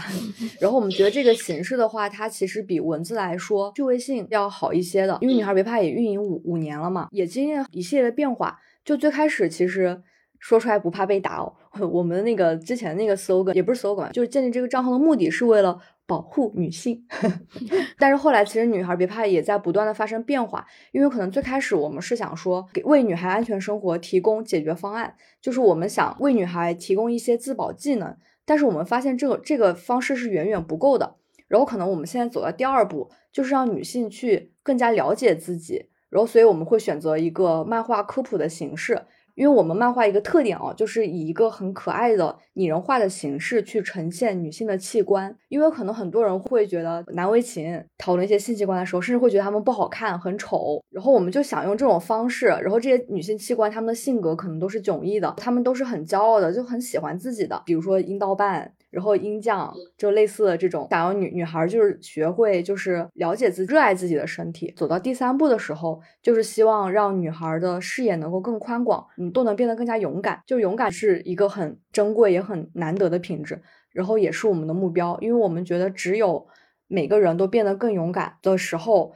所有的女性才能真正的免于恐惧。嗯，你说的真的太好了，而且我也是觉得女性对自己的身体都有很多的这样一个误解，有很多羞于启齿的一些东西。所以，不管是女性安全也好，还是女性的生理知识、性知识也好，是非常非常就是说需要的。嗯，而且漫画这个形式也做得非常的对，然后它是非常利于传播。当时拿到这个稿子的时候，我一个特别直接的感受，他竟然用几百字的对谈，田房勇子用 A 面 B 面这样简单的一个表达，能够将上野老师在父权制与资本主义的核心观点。就是呈现的这样清楚，我觉得这实在是一件非常了不起的事情。甚至还有很多人还对漫画有误解，觉得它不够严肃。我就觉得它就是一个有力的传播的一个武器。对，它有大众性的特质，能让大家更好、更直观的去了解一些很复杂的概念。我们也聊了很多关于这本书以及一些东西。那其实还是有很多很多的读者他没有读过这本书，甚至他也不知道女性主义是什么。那最后能不能用你自己的方式来安利一下我们这本书呢？好啊，好啊。我想说的就是生而为女不是原罪。打破枷锁，哪怕从零开始，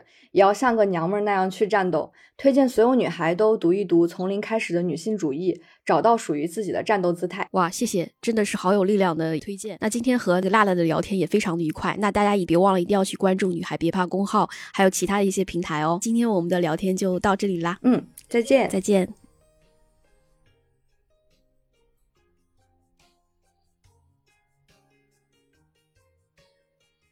那现在我们今天就要连线我们的第三位嘉宾，大家应该知道，就是有一个非常厉害、非常厉害的原创的漫画公司叫燃野，由一位女性创业者来主导的这么一个公司，同时她也出很多女性视角啊或者女性向的一些漫画。那下面就欢迎我们的总裁南宫红。刚才西影这个开头介绍弄弄，然后我都不敢接这个茬了。没有，没有。对，我是燃野文化的南宫红，然后自己创业了一段时间，正在前往努力就是成为厉害的这个路。已经很厉害，已经很厉害了，嗯，就是已经是传奇了，我觉得。什么鬼？给我留点上升空间好不好？其实今天我们聊是从零开始女性主义，为什么会想到要找你呢？其实相遇是因为漫画。然后因为你上了漫编室的播客，所以我知道，然后也经常会关注一些国漫。但是呢，我一直以为你是一个男性，就很不好意思，就是这种性名上会给人造成的一种错觉。呃，然后就是因为我们这个从零开始女性主义里边也有一些漫画结合一个对谈嘛，所以我觉得，哎，如果我来跟南宫聊一下，也许会有一些比较有意思的事情。以及你之前也说过，哎，也是这本书的读者，所以那我们其实虽然是围绕这本书啊，但我们待会儿其实也可以分享一些跟漫画有关的一些内容啊，女性视角啊，或者女性漫画。我们现在还是从女性主义开始聊吧。就是我不知道南宫你是什么时候或者什么契机有一些朦胧的女性主义意识，或者那个时候知道女性主义这个词吗？不朦胧，我非常坚定的我是女性主义者。哇，太好！其实这本书是我的朋友介绍给我的，然后我当时其实没有打开看，是因为我二零一三年的时候我修了一门课，就是叫做女性心理学，里头有一个大的章节就是女性主义，就相对系统的。接触到了这样的概念，然后在课堂上，我自己知道自己是一个明确的女性主义者。嗯，对，是这样的一个概念。所以这个词可能我看书里头写是在二零一五年到二零一九年之后，就才开始爆发起来的时候。但是我没在这个时间内，我可能比他更早一些，在这个地方上会有一个偏差和错位。所以当时会觉得，哦，他可能讲的这些事情跟我学的差不多，所以很快的翻阅了一下之后，就觉得，哦，果然是非常一致的这样的一个状态。结果拿到这本书，我又再慢慢看了一遍的时候，就觉得，哦。跟我当时学习的东西很多是印证开来的，然后再加上这几年我也逐渐的长大了，生活里很多新的事情加入进来之后，才会有一些关于这些事情新的思考。当我知道这本书跟呃西影的这样的一个渊源的时候，我就觉得特别的有缘分。嗯，确实。但你接触女性主义真的非常早哎，这是不是跟你之前在国外留学有一定的关系？说那边的女性主义这个词可能会更加频繁的出现，因为好像我们在国内上学学校也不教这个。然后我第一次听说这个词，其实也是到比较晚的。时候，或者对他有这个概念是比较晚，所以我不知道是不是你在国外就已经比较频繁的说接触到这个词呢？就是这个事情其实挺有意思的，是在于刚开头的时候你跟我说你会把我当成男孩儿，然后我可能或多或少的就一直存在在这样的一个标签里。当我不是南宫红，我是我自己本身的这个名字的时候，因为我个子很高嘛，我身高一米七八，嗯，然后 就是很多认识我的人好像在认识我的时候并没有把我当成女孩儿，就是他是以一个非常中性的一种性别在这个状态下的，所以我可能在没有接触女性主义的时候就处于一个非常中性性别的一个状态。那你自己是 怎么看？我只是因为这个名字可能会有一点点误导，但是我就觉得你是。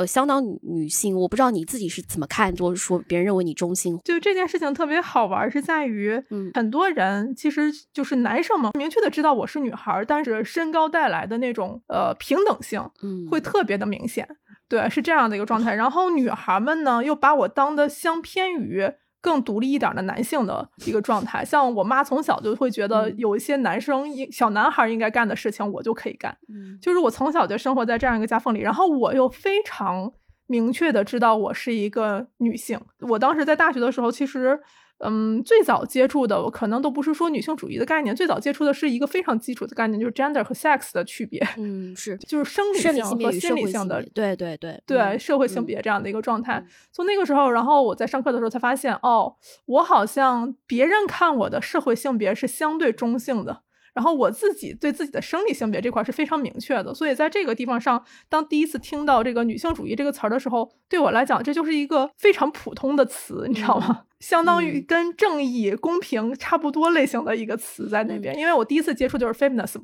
就它不是一个中文词，说就是英文，嗯，所以。在它那个词义上，我没有受到什么女权、女性，还有现在咱们这么演化出来的那么多的这样的一个影响。在当时互联网上也其实这方面的内容也非常的少，所以我可能接触的时候是非常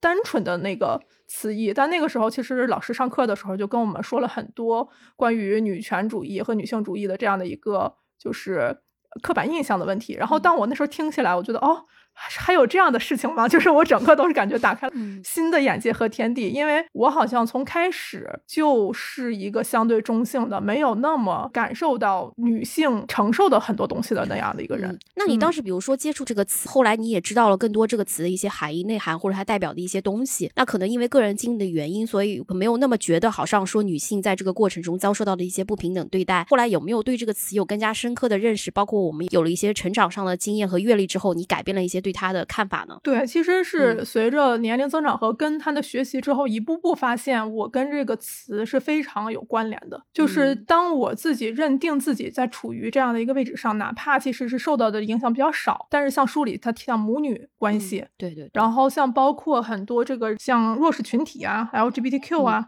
然后当时还有一些小众文化群体，我们去采访了很多像留学生啊、老年人，然后退休的这样人、心理疾病的人、退休退役的军人，不同的这样的人，其实都在我们那个谈的这个范围内。是，就是它像是一个就是天平上，我们把女性其实放在一边的时候，你会发现对面不只是男性，然后我们这边的盘子上也不只是女性的时候，对，其实这个词其实它是包围着我的生活的。嗯，我的生活中的方方面面很多事情其实都在这个相关联的里面，它只是让我看到了更多。我以前可能擦肩而过，但是我没有感觉到的一些事情，然后这些事情确实困扰，或者是让我感受到疑惑的地方，结果接触和学习之后，看得更清晰了。对你刚刚讲的非常好，就是我们对女性主义其实也有一个认识的这样一个过程啊，跟我们自己的日常生活也会产生一些很多的联系。那就想问问你，因为作为女性创业者来讲，包括我们像这个漫画行业也好，这个作为一个内容行业的创业者也好，觉得你自己所处的这个行业的性别平等的状况是什么样的？你有没有一些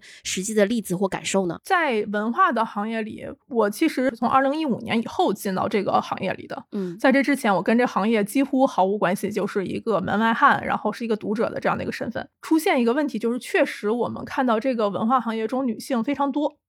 对我们可能接触到的很多的这个那个公司一进去，一大片都是女孩子，对对，然后大家都在抱怨说，哎呀，男性真的很难招啊，就是 在这个行业里有这个 sense 啊，有这个感知能力的比较敏锐的这种男性很少。但是其实有个特别强的一个感受，你真正往上去看，男性老板非常多，是。所以他会是决策者是男性非常多，但是执行上面，然后关键岗位上面女性比较多。对，所有的嘉 宾都提到这个状况，包括我自己所处的行业也是一样的状况。大家真的是对这一点非常有发言权。我们就专说文化行业，它还是女性从业比例相当高的一个行业呢，其他的行业更加是可想而知了。我不确定是在这之前是不是有什么样不一样的状况，但是在这个互联网文化兴起之后，确实是这样的。嗯嗯，那你感受到，就比方说男性决策者比较多，在这个职场的过程中，你感受到什么样的影响？我举个两个例子吧，这是我在我的整个这个创业生涯中，我觉得特别让我值得思考的两件事儿。嗯，一个是经常有一些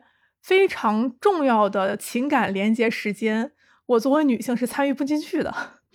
譬如男性们去抽烟的时间，譬如他们有一些去在酒桌上的时间，我是很难参与进去的。无论我当时是是年轻也好，或者是我作为一个不是在这个行业中的新鲜人也好，或者怎么样，我发现这个场景我就是很难进去。对我也看到就很多也有进去过的女性，但是我我就是被隔离开的，像我不能抽烟，不能喝酒，是这样的一些点。然后第二点是，确实有很多。就练习 夸张到什么地方？因为我有的时候会去上一些什么，就是创业的那种学习班嘛。对，然后他会有一些不同行业的创业者。有一次是比较偏传统的一个行业，然后我进去的时候，你明确的感觉到那个分座是一男一女，一男一女。然后到我这就是一女一女，这个尴尬的这样一个分座的这个状态。然后还有一次就是属于开完会的时候，然后大家说，哎，那下一场啊，然后突然发现身边有个我的时候，就很尴尬。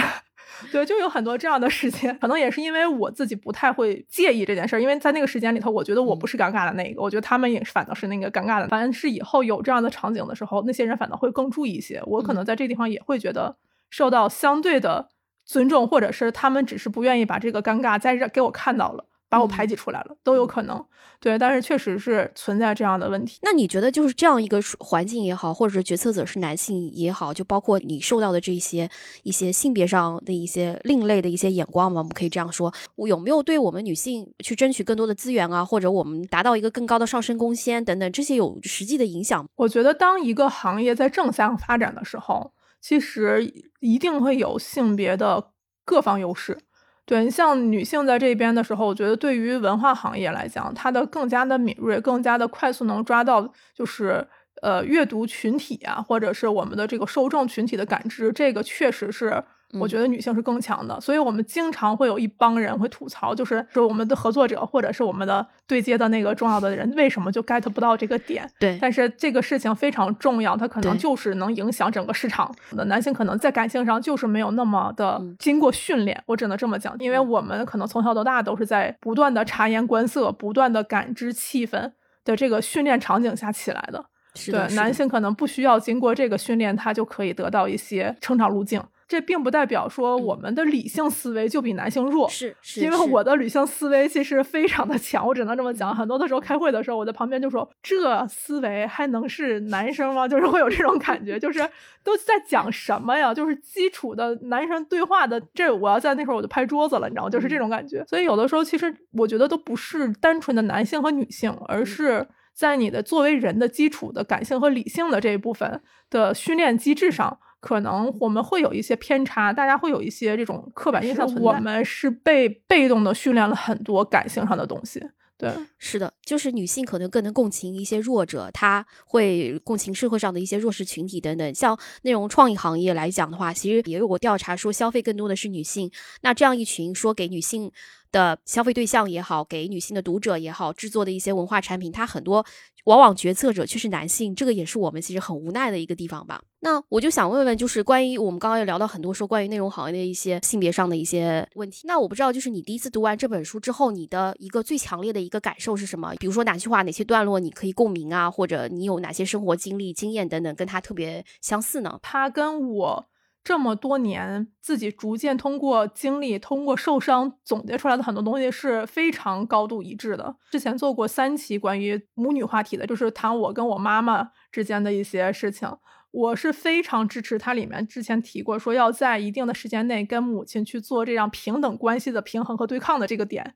对，就是因为他妈妈在这之后身体不太好了嘛，然后他错过了一些这种就是平等上的这样一个对抗。就是去沟通，其实我是觉得这是一个非常强的沟通方式。在这个阶段上，我觉得当我们真正独立出去，然后两个人变成独立个体之前，其实是不断的需要这种两个作为人的磨合的。然后这个磨合可能会产生非常痛的火花或者是伤痕，但是如果不经历这个过程，两个人在之后的一段时间内都不会再在这个人际关系上再有成长。这是我当时觉得就是血一样的教训。我之前其实看过一个纪录片叫《Small Talk》。就是一个小的对话，他讲的就是跟母亲的这样的一个关系的和解。然后他母亲其实是一个非常小众的 LGBT 群体，剩下他的那个状。当时我就觉得，其实能把这种代际关系解决好的，我们的当代人就是平凡生活的英雄。因为这种代际关系其实是两方要不断的互相接近才行。但是我们这一代可能承担了太多去追逐上一代的，或者是拉着上一代走的这样的能力。但是这个事情本身做好了，其实就跟后面提到了夫妻关系的那个伊丽莎，我。感觉这个都不是说针对丈夫关系的，就是可能针对母亲关系也是这样的一个同等的关系。对，这是我当时在这个母女关系上的这样一个感受。你刚刚讲到母亲啊，就是也是很多人说对于这本书里边非常非常深刻的一段，可能很多人都存在母女关系的问题啊。你想听听你个人的一些经历？啊，好的，这这一趴是我果然没没有逃过去啊。对，我跟我妈妈其实没有什么这种特别强的冲突，从最早就知道她是非常爱我的一个人。但是我俩的问题出在哪儿呢？我是从小跟着爷爷奶奶长大的，我妈妈其实一直在国外，所以是到了初中，我其实已经世界观就是相对成型的一个时候，我妈妈才回来把我接过来，然后开始照顾我。嗯，所以对于我来讲。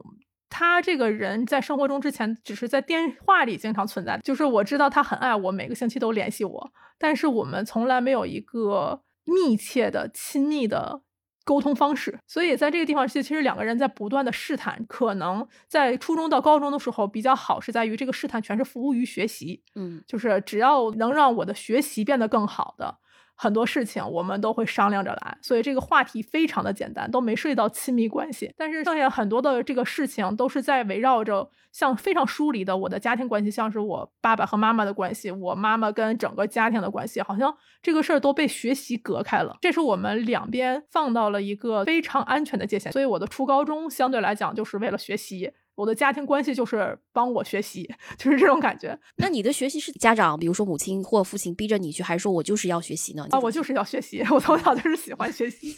那你这是天生的学霸？不是学霸，是因为可能在那个状态下，我觉得学习是我人生中非常重要的一件事儿。嗯，除了这之外，我也没有接受到就是其他的这个社会色彩的诱惑。对，就所有的事情好像都跟学习有关，是这种感觉。可能我的生活在这之前比较单纯。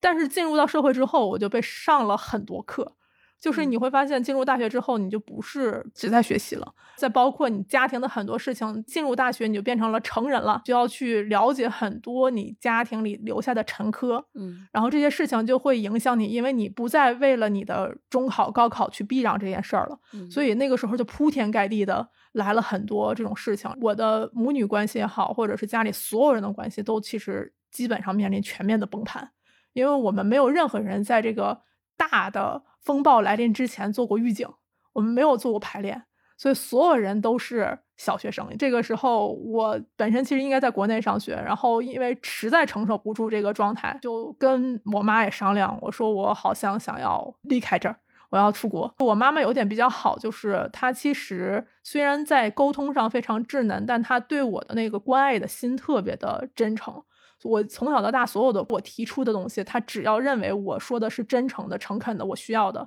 他都能听得进去。但是他的表述方式又是很刺人，就是是属于这种状态。所以我们经常是在这种血淋淋的交流关系中互相成全对方，但是就一边痛一边难受，一边为对方好，这种关系可能。不断的持续拉扯了很多年，一直持续到我创业回来，这种状态就是我们就是一直都在做这个助理题的这种平等性的拉扯，就是我要证明我是一个独立的人，我自己能去做很多事情，然后包括我要改变我的妈妈，让她知道她的哪些东西对我是伤害的，哪怕她是就包裹在爱里面的。就这些事情，有的时候现在其实还在提起来，它是习惯性这样的，都反正是渐渐变好了。其中有一次对话是非常的重要，我之前分享过一次，我跟我妈妈有一次彻夜长谈，我说妈妈，你不能让我每次都通过这种小事儿，然后咱们去争吵，去拉扯咱们俩的关系。我们俩现在其实像一个就是放风筝的人，你是手里拿着线的人，我是风筝，我一直在上面飞，你在拉扯，可以把这个线去控制我的来来回回这样的状态，但是。我一定是飞得越来越高的，在这个时候你不往前多跑几步，跟着我，有一天可能我飞走了，线就断了，我再也回不来了。我跟我妈打过一次这样的比方，从那次之后，我明显感觉到我妈之前口头禅，我已经这么老了，我改不了了。这个事情从我们的生活中消掉了，然后在那之后，我能看到他的这方面的努力，就是母女关系变得就相对的和谐了。当然还是有很多生活上的争吵，但是从根的那部分，我觉得我妈妈好像有一个身体中的齿轮转起来了。嗯，然后这几年其实她也逐渐活得越来越年轻，或者说是。当他那个更年期那个状态过去了之后，终于找到了自己的这个 生活节奏了，也也逐渐的变成了一个独立的人。所以，我们两个现在变成非常平等的关系。就你和你母亲的这个关系，可以作为一个非常好的案例啊。其实就是说，你们在互相影响之中，给对方以影响，让彼此都成为独立的一个人，而不是之前的那种你讲的极限拉扯的这么一个状态。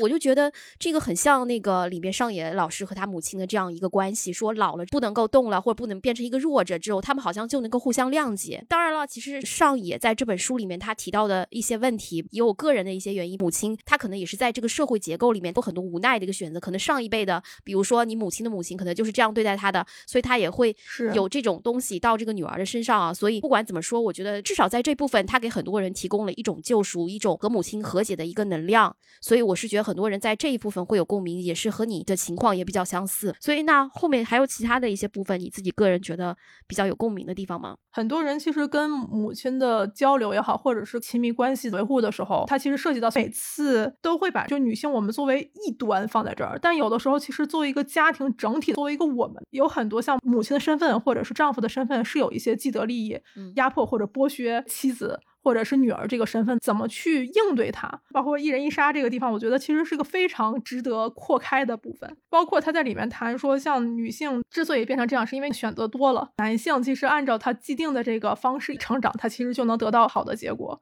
那其实，在随着这个时代的变化，男性很多的能力真的是没被训练过的，其实是看不到选择的。就那个时候，我们可能要通过一些技巧和方法，让他们变成。我们这个天平上站着的这个人，就是我跟我妈也是这么干的，你知道，就是我得让他知道他丢失了什么，他痛了什么东西，然后让他站在我身边，而不是去我天平的另外一边。嗯，可能在这一人一杀里头，或者是在整个人际关系里头，非常非常重要的思维变化的一个部分。这本书给我的整个感觉就是特别的好，就在于它其实就像一个电台一样，它整个其实都是一个对话，然后看起来非常的快。这本书你可以去多翻几遍。就是你不同的时间，其实看的时候感境是不一样，是因为他提的很多东西都是非常具体的，你可能会把自己的生活关联进去，会想说，哎，以前我以为它是个单独的事儿，其实，在不断读别人或者听别人的东西的时候，我把几个事儿捏在一起，发现它的根源是一个什么样的问题，然后在这本书里头都能找到一个相对应的一个一个一个主题，所以它就像是一个就是可以拆分的这样的一个。电台，然后他把这个整理的那种刻板印象的影响呀，或者是你生活的这种大的沉疴的这种事情，都给你归根分门别类的放在这儿了。所以有的时候我们之所以很难去跟同性或者是我们同样感受到这种难受的人去交流，是因为我们都不知道怎么描述这件事儿。就是我，就是你说的很，他把一些基本问题他给你就是厘清了啊，就是就是很多时候就是我们发现就很多一些东西大家还在争，其实可能作为你来讲，你可能已经知道一些女权的一些基本的理论，但是很多发现很很多人就是不，其实是不知道的。我们以为他们会知道，我们可以站在一个同等的一个知识的基础上进行对话，但后来发现其实不是。所以这本书在这个时候，它就有一些具体的一些 东西。呃，是的，嗯，他把对话语言给你拉到了同一个平台上，就是在这个地方上，你会发现，哦，原来。别人说的和这样说的和我说的原来是是这个问题，是同一个方向上。对，那我就想问问你，你有没有什么具体的事例呢？举个极端的例子吧。按照以前的人的话说，我是走歪了的那一部分，因为我看漫画书嘛。嗯，我初中的时候开始看漫画，我可能上来就看了很多我那个年龄不应该看的漫画。现在回头看，我过分的很早的察觉了一些里面描写的性和爱的关系。嗯，对，所以在这个地方上的时候，我就觉得。性其实是塑造人非常重要的一部分。很早的时候就发现我不排斥这个事儿，嗯，对。然后到包括我去出国的时候，我发现很多我的中国同学其实对这个事情当时还是非常不明确的。我是学心理学嘛，然后我们会去在学校里做一些活动，去发。套套就是我发到中国这边的时候，大家会很害羞，就是会出现很多这样问题，包括很多基础的生理知识，在我认为初中生物课上都去学习过的，其实他们很多时候还是没有那么强的一个学术上的表达能力。在这些事情上，我发现哦，这些其实如果没有建立这套系统，大家就会很羞涩的提，那更不能到达一个去可以定义一件事儿一个终极问题，就是像我们在上课的时候，我们去讨论什么是家暴。什么是性侵这些基础概念的时候，你会发现，可能现在在女性主义里面临的很多更深的这种就是沉重的问题，它都是建立在这个最基础的生活碎片上。你如果这一块避让了，其实包括自己的了解，包括你跟你爱人的这种亲密关系，其实都会受阻的。所以这一块，我觉得那个章节当时聊的时候就觉得，嗯，其实也是应该扩开写的。就是你刚刚讲的，比如说我们羞于谈性，羞于谈自己身体的一些感受，或者对性这个东西讳莫如深啊，其实就是一直以来就是我们这。一个东亚文化普遍的一个现象。相反，我会觉得你之所以会这样，可能你之前接受的一些教育，或者你自己个人的一些经历也好，会让你。自觉去认识到这些问题，西方教育或我们接受我们东亚式的这样一个文化教育的，呃，它会有非常非常不同。哪怕日本这个国家，它看似好像对性很开放，有很多一些呃性知识也好，我们甚至都是从一些片儿里学的，它里面也谈到这个问题。但其实它表面上对性，它依然是非常保守的。是的，书里头有一块儿，我记得写的特别有意思，他提到很多人只看少年漫画。很少看少女漫画，对对对，这一块儿就是我恰好是少年少女都看的那一类。然后我很多的关于情和爱的这个思考，确实是从少女漫画来的。因为像我当时看的少女漫画，恰好是女性都作为主动者的。当时看了很多，像是我们这一代可能大家都比较熟悉的《Clamp》小樱部落牌，就是女性作为主要的推动因素，她都是自己非常主动的。包括塑造了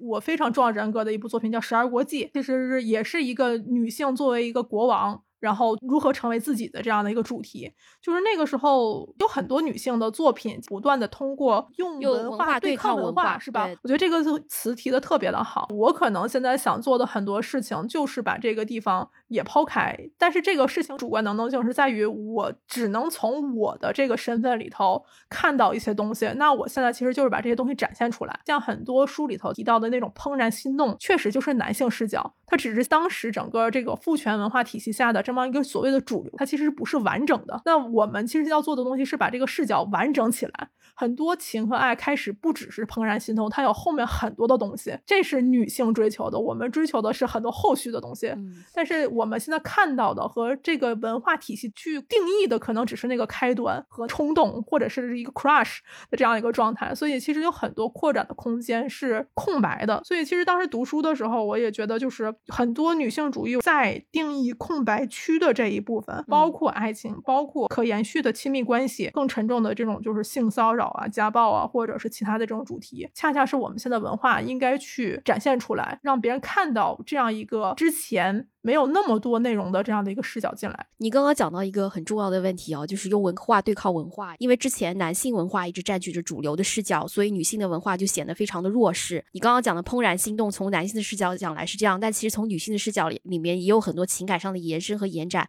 就正是要把女性的文化发扬壮大，也从那个女性的视角来讲述故事。也是之前我看过。一个印象比较深的采访，你讲的说里边要有女性角色，要有男女平等。其实那个是一八年的时候，可能就没有出现女性主义这个词这么流行。所以你当时理解的男女平等也好，女性角色也好，其实就是一种自然而然的一种女性主义的意识，是这样吗？说我要在这个漫画里面呈现这些东西。对我其实一六年然也开始呃合作一些作品的时候，就在找说有女性视角存在的作品。我做这个选题的时候，并没有认为它是从女性主义这个想想法去走，而是因为我觉得这是一个。时代的召唤，对，从另外一个角度上来讲，这是一个人性的召唤。人去读书或者去了解这个东西，很多时候可能不只是为了一个自我认同，他是要开阔眼界的，他是要去明白有很多事情为什么他看到他他不理解，他感受不到的。但是你回头去看，其实很多优秀的作品，就包括我从小看到的漫画作品好，或者是文学作品好，它其实两性关系都是相对完整的。只不过当时其实在这个就是呃市场上，像我们当时从业的那个状态上，更多的时候是偏向这种就是框架的男性的这样的一个作品。我其实当时讲说，哎，女性的这种视角，其实是我认为更加可以有延展空间的地方。对，其实这是我从理智上的一个判断。其实但是回回过头来，可能我的很多这种。察觉就能感觉到这种敏锐的存在的必要性。对，就我当时一直举的例子就是 这个例子，我真的讲烂了已经。我说像《权力的游戏》，就是这种男性框架的这种大社会这个话题，虽然它烂尾了吧，但是男性愿意看，女性也愿意看。对，是因为我们能在里面找到很多这种大的这种宏观叙事下面里面能支撑住的这种可信任的感情和情感的流动，这是我想要的这种作品里头应该存在的东西。但是。确实你会发现，这有可能这句话说的比较极端，有很多作品就是因为缺少这个，我觉得它不够好看，对它也不够形成。更广泛的共鸣。对你刚刚讲的这个，说拿那个《权力的游戏》来举例子，就是主要它虽然是这样一个背景的一个故事，里边有很多男性的角色，但它女性角色也同样非常的让人印象深刻啊。我们其实刚刚这本书里也讲过，说我们不是要完全摧毁这样一个男性的文化，而是说我们要壮大我们与之对抗的这样一个女性的文化，让两者能够势均力敌，那样大家看到的是才是一个更全面的这样一个世界，这样一个视角。我始终觉得，就是女权。或者是女性主义，它的对抗词其实不是男权，或者是我认为它其实更加反义的那一部分是父权和物化，其一直是父权，对对是父 权和物化，就只不过在中文嗯对在中文语境下，大家会觉得说女权女权是的和男。去对立起来，很多时候你会发现在女性主义的反面是很多人不只是女性，就是在书里提到了一个词，我觉得非常好，是商品价值的承载。就我们不是被当成一种人，我们被当成的是单独的劳动力和承载的这样一个商品价值。然后在父权这个结构上，其实也不是所有人其实都有具有自己应该获得的那个上升空间，或者是自己应该承载的这一份独属于人的定义下的这个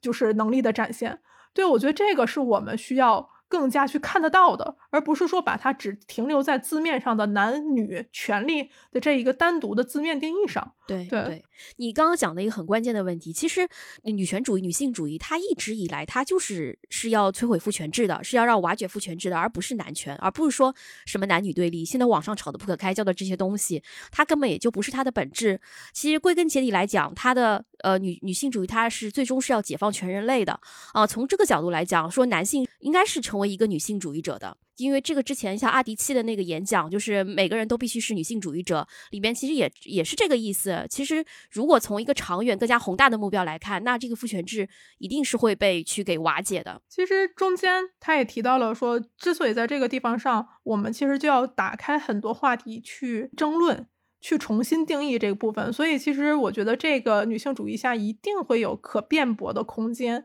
所以这也是为什么大家总觉得可能现在会有一些。激进，或者是每次大家打开这个话题就会觉得火药味儿，但是这个事情叫做我们要去看目的，而不是要看过程。我们的终点其实是解答这个问题，而不是说发泄我们的情绪。去发泄情绪去唱摇滚就好了，不是，这只是开玩笑。我们如果是个天平的话，我们站在这一边，我们要明白那一边站到是什么，在我们这一边能站在身边的人和群体是什么。这个可能是现在在这个女权主义的这个身份上，我们更应该去思考的事情。刚刚其实我们也涉及到一个你刚刚讲的用文化对抗文化，说到那个漫画的形式啊，你像我们如果他是作者，他是和这个呃日本一个畅销漫画家他做的这样一个对谈，那这个作者也好，日本出版社的编辑也好，他其实在选择这个对谈的对象上，他也是非常谨慎的，呃，所以他这选择畅销漫画家对谈，并且由畅销漫画家做一些漫画上的一些配读，其实对他的传播性也起到很大的作用哦。那你个人作为漫画从业者来讲，说你对漫画的传播性、科普性，你也觉得它其实是不会削弱这样。一个学术的严肃性的漫画最大的作用是在于让大家更容易了解这么多文字上的时候，它那个表层意思。我觉得这个里面其实做的非常的好。就是能让大家更放心下来说这个东西不难读，因为很多人其实忘这个词已经望之却步了。而且你们的这个装帧真的很好看，谢谢 谢谢。我当时我当时被被安利这本书的时候，就是第一个感觉说这本书真的很好看，然后让我打开，对，就是这种状态，我觉得就是是非常好的。甚至有很多时候这本书让更加年轻的人更早的看到它的时候，就是少走很多人生的弯路。我如果要是有孩子的话，我可能会跟他一起去看，或者是我有我更年轻的后辈的话。我觉得这本书也适合这样去看。那其实这个漫画的连接就是把很多这种不同的年龄层也好，或者是大家对于这个书里面的很多的内容的调剂也好，然后去看到这个一个更加能统一起来的东西。因为漫画其实比文字更加确信一些事情，因为文字的解读你可能也会有一些不同的理解的人从不同的文字上会读到不一样的感受，但是漫画其实相对的更确切一些。对，就你看一页漫画，大家。就是这种说明性的这种漫画，其实是它就非常的浅显易懂，你很难看跑题，是这样的一个问题。所以在这个字的结合里头，我觉得特别的好。然后包括这次的跨界，我觉得也是非常的重要，就是让他去了解这个人，他这期的背景故事讲了很多。我当时其实开头的时候在在想说，哎，好多这种呃日本自己的这样的一些介绍的时候，但是一旦我去做对证。去做了一个对比的时候，你就会发现哦，这种对比。其实是蛮重要的一件事儿，然后包括我知道他是谁，我才知道他说的这些事情是为什么这样有用。因为漫画，你刚刚讲的很重要一点，就是漫画它更确定、更直观，就是读者在看到那个图像的一瞬间，他的一个感受其实是非常直接的，不像文字，它可能会有一定的联想空间，或者会让你有一个思索的这样一个地方。就我自己个人的感受，也是我在拿到这个书稿的时候，比如我们看到封底里边有一个妈妈背着一个婴儿，然后它上面背着很多那个包袱，上面有育儿。家务工作、产后恢复、复工、杂事这样的，就会这个漫画就非常的直接，把女性的这样一个生存现状就直白的这样描述出来了。所以我是觉得这个东西它会瞬间就打动到。呃，这个一些有类似感受的人，所以这也我是觉得这个文字的力量也好，图像的力量也好，他们搭配在一起，可能就是一个一加一大于二的这样一个关系。对，因为有很多人是画面记忆的，对，就是嗯，就是你可能想不出来那一句话讲的是什么，他那一瞬间他脑子里中会流出来一张图，嗯，他会把那个图里头他的逻辑关系都复印下来。是是是，刚刚也聊了很多关于漫画的一些东西，包括内容创业啊，包括女性主义等等这些议题啊。最后，其实我觉得。作为这本书的读者，然后也是作为一个漫画从业者，包括我们文字和漫画的连接，它是这么的有，呃，达到这样的一个效果。那如果说我们要现在要给一个漫画读者，可能他不是很了解女性主义，然后他也是对女性主义是什么东西一无所知。如果你想用自己的方式来安利一下的话，那你会怎么说呢？我觉得其实这本书真的很好安利，就是因为它的名字起的真的太好了。就是当你什么都不了解的时候。从零开始，这本书就是你的选择。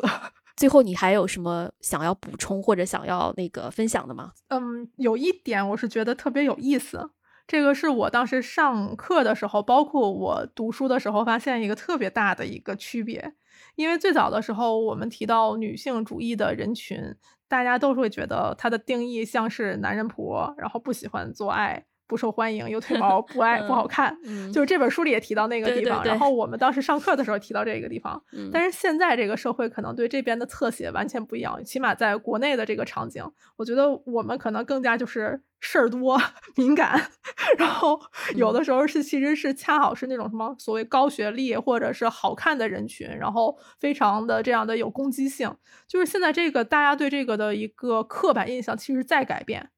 但是这里面就是包括当时是很多说说，其实就从了两个极端变成了，就是一个从不想成为男人，要抛弃男人认为的女性形象，到我们不想成为男人，我们其实恰好就要做好女性。嗯，这个进展就是产产生了一个时代性的变化。我觉得这个变化其实是挺有意思的，就是它里面可能还有更多需要去解读的、需要去研究的东西所在。但是你会发现。很多的时候，最可怕的一件事是什么？就是他的这种刻板印象本身。嗯，我们还是要回到具体来，就是我们身边很多的事情，哪怕其实你不宣称自己是女性主义，但是你的行为很多的时候，为了这个自己身为女性或者身为一个人去争取的很多事情，那你其实已经走在这个路上了。就你刚刚讲的这个说关于对女权主义者、女性主义者的一个刻板印象，其实说他有一章，它是就是完全几乎在讨论这些误解的，就是女性主义者不受欢迎、讨人嫌、受欺负。其实你刚刚一开始你就讲，我说我就是一个女性主义者，我还是会蛮惊讶的。其实，嗯，就是因为我好像从来不在这个刻板印象里，所以我说这个事情就非常的成立。就我从最早的时候，我们老师提到这刻板印象的时候，我反应说我好像也不是。然后到现在这个状态下来讲，我好像也感觉不在大家的刻板印象里，所以我说这个事儿的时候，反倒大家会觉得，哎，你不觉得是？但是恰好我是，就是很抱歉，我是。对，嗯，所以我还是觉得其实是呃很好的一件事情，因为现在大家更容易受到一些媒体啊或者一些网上骂战的一些影响。我觉得如果大大方方的讲说自己是女权主义者，其实也没有什么。我觉得，OK，那我们今天的分享也就到这里了。好，谢谢夕阳，谢谢谢谢大公红。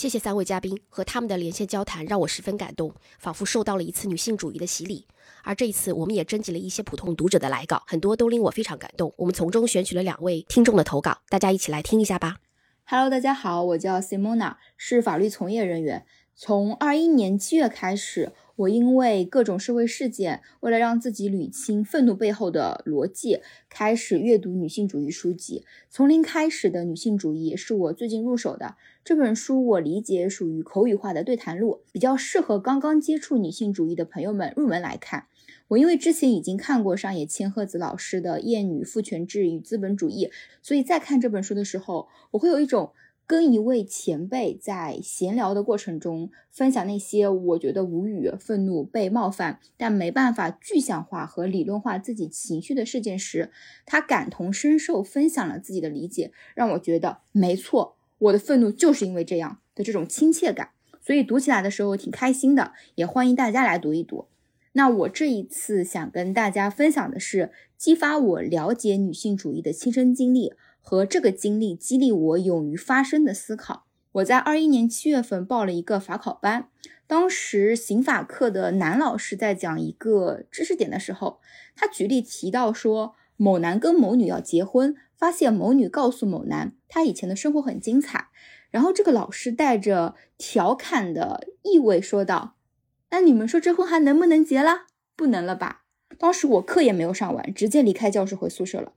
回去的路上，我很愤怒。我在想，凭什么？凭什么他可以这么轻而易举地说出侮辱女性的话？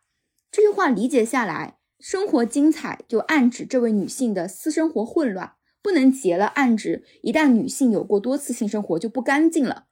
不干净？我们是物品吗？我在那个当下，脑子里只有嗡嗡的愤怒。于是我当时给我同专业的朋友们发了微信。一番交流之后，我们惊奇的发现这种现象非常普遍，所以我后来在网上发了一个帖子，就是把我同学跟我讲的这些法考界的男老师们不尊重女性的例子例举出来。这件事情对我的启发就是，发帖并获得了这么多关注，是一种极大的鼓舞，让受众们意识到这些言论是具有冒犯性的。过去的隐忍不代表合理。如果我们要让后人不再被这么对待，我们这一代就有责任迎难而上，用实力赢回我们的话语权。退让和离开只会加剧女性的困境，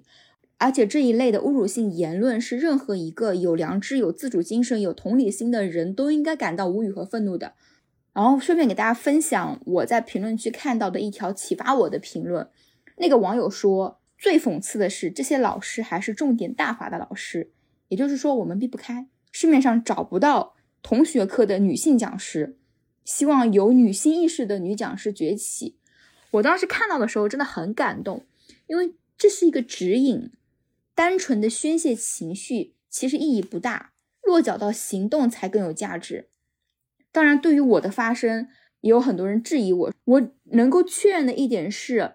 在我表达之后，即便他们不会改变。但他们也会在有我在的场合收敛，这就是改变。最后的话，我认为女性主义是需要融入到生活的。我们要在我们各自的行业里，从女性视角发挥我们的价值，夺回我们的话语权和定义权，用我们的存在去鼓舞更多女性表达自我。我相信星星之火可以燎原。那对名师的建议的话，就是请继续出版女性主义的书籍。好，以上，谢谢大家，拜拜。大家好，我是思萌，不想长大，今年三十九岁，已婚已育，小孩八岁，现居陕西西安。我本人从三十岁开始成为全职主妇，一直到现在。目前的财务状况是有收入，不到自由。我不记得我是从什么时候开始接触女性主义的，因为本身是女性，我特别关注和女性有关的新闻，也一直喜欢看和女性相关的书籍和电影。在成为全职主妇以后，我养成了听播客的习惯，日常听的基本都是女性播客。我觉得我是一个更喜欢和女性交往的人。今年二月份，我阅读了上野千鹤子老师的《从零开始的女性主义》这本书，算是我接触的第一本女性主义专业书籍。我个人认为，这是一本可以拿来当做女性主义入门读物来看的书。书中上野老师和田房女士输出的内容很简洁、通俗易懂，但也有广度和深度。这本书让我了解到更多与女性生存发展相关的历史，拓宽了我的阅读视野，也解答了一些一直以来困惑我的问题。在今年之前，我曾经跟很多身边的朋友就女性话题有过一些争执和讨论。当我被问起是不是女权的时候，我总是很犹豫。我觉得自己不够优秀，所以也不好意思承认自己是女权主义者。后来我在书中看到上野老师说自己之所以成为女权主义者是出于私愤。上野老师说，为了私人怨怼而战没什么不对，因为个人的即政治的。上野老师这段话解答了一直以来困扰我的问题。身为一个活了将近四十年的有孩子的女性，我想说，女性在成长、工作、生活、家庭上遇到的困难体现在方方面面。上野老师说。从个人实际微小的利益出发，并没有什么不对。比如前阵子沸沸扬扬的高铁卖不卖卫生巾这件事儿，很多男大 V 博主甚至都不知道一个女人一次月经周期到底需要多少卫生巾，就在社交媒体上从各个角度出发，洋洋洒洒写出一堆来阐述高铁根本不需要卖卫生巾的理由。这些人说他们的结论都是站在经济角度出发总结出来的。可是，这个世界有将近一半人口每个月都要来月经，全世界一半人类的正常需求，如今就这样被堂而皇之的忽略了。这件事本身非常值得我们女性生气。一件如此微小的事儿，女性尚需要争取，那么更大的议题，我们应该从何谈起呢？我们高喊的女性主义口号，从来都不是为了谋求什么特权。我们想要的就是弱者也有发声和被尊重的基本权利。当日本最牛的社会学专家上野千鹤子说她成为女权主义是出于私愤，那么平凡普通如我，当然可以计较这些小事儿，也应该为小事儿而据理力争。卫生巾事件也让我有了另一个思考，就是男性为什么会因为一个自己完全用不到的生活用品而跳脚？疫情这三年来，普通女性和女医护们都因为女性的月经问题上了新闻。每每这个时候，都有男性网友出来整齐划一的质问：为什么你不憋着？为什么自己不备着？每到这个时候，男性群体总是会空前的团结。他们提出问题之前，从来不经过思考，并且问题中夹带着私人的苛责，仿佛在说：你们竟然敢提要求！你们凭什么？这不免让人联想到书中第五章田房女士的一幅漫画，是一座名叫既得利益之山的山上，一群男性站在山顶，向山下的女性喊：“你想占我们的山头吗？你们想要爬上来，我们就把你们推下去。”山下的女性很无语：“谁要爬上去了？谁也没说过这样的话呀！”身为男性社会中的既得利益一方，男性。害怕女性提出的要求侵害他们的利益，习惯享受了太多优势的他们，甚至已经丧失了与弱者共情的能力。所以，哪怕这个要求非常基本并且合理，他们依旧无法容忍。强势者从来都不从弱势者角度出发考虑问题。这个结论真是已经被反复印证了。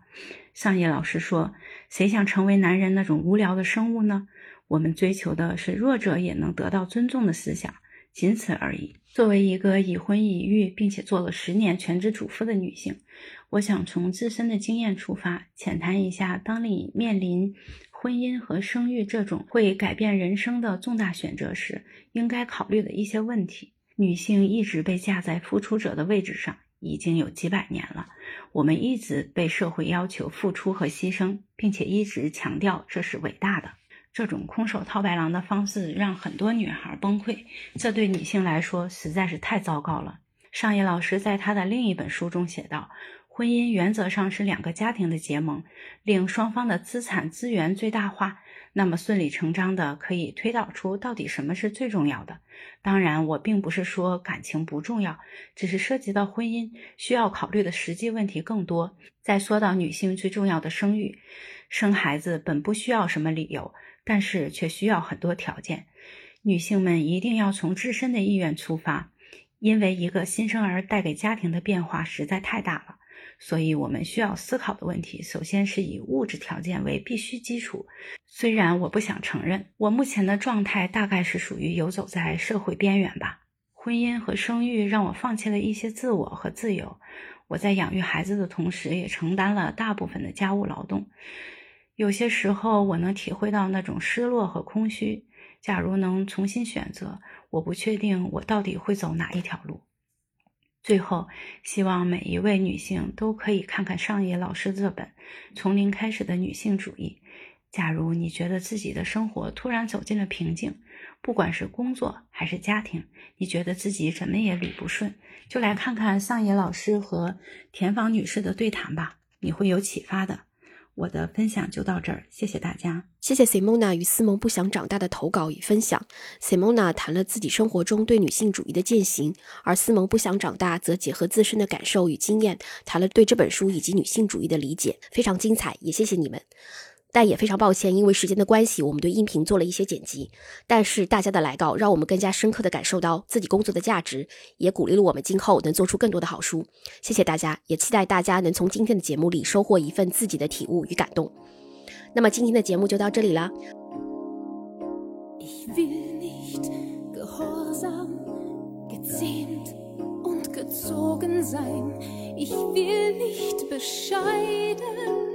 Beliebt und betrogen sein. Ich bin nicht das Eigentum von dir,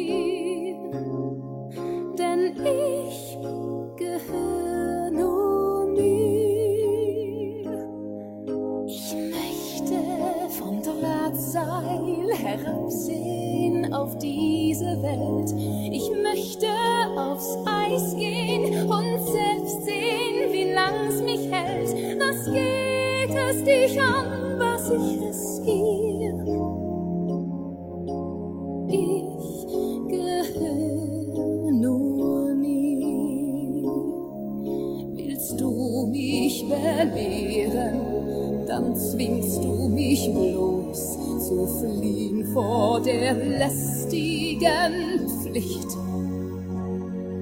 Willst du mich bekehren, dann reiß ich mich los und flieg wie ein Vogel ins Licht. Und will ich die Sterne, dann finde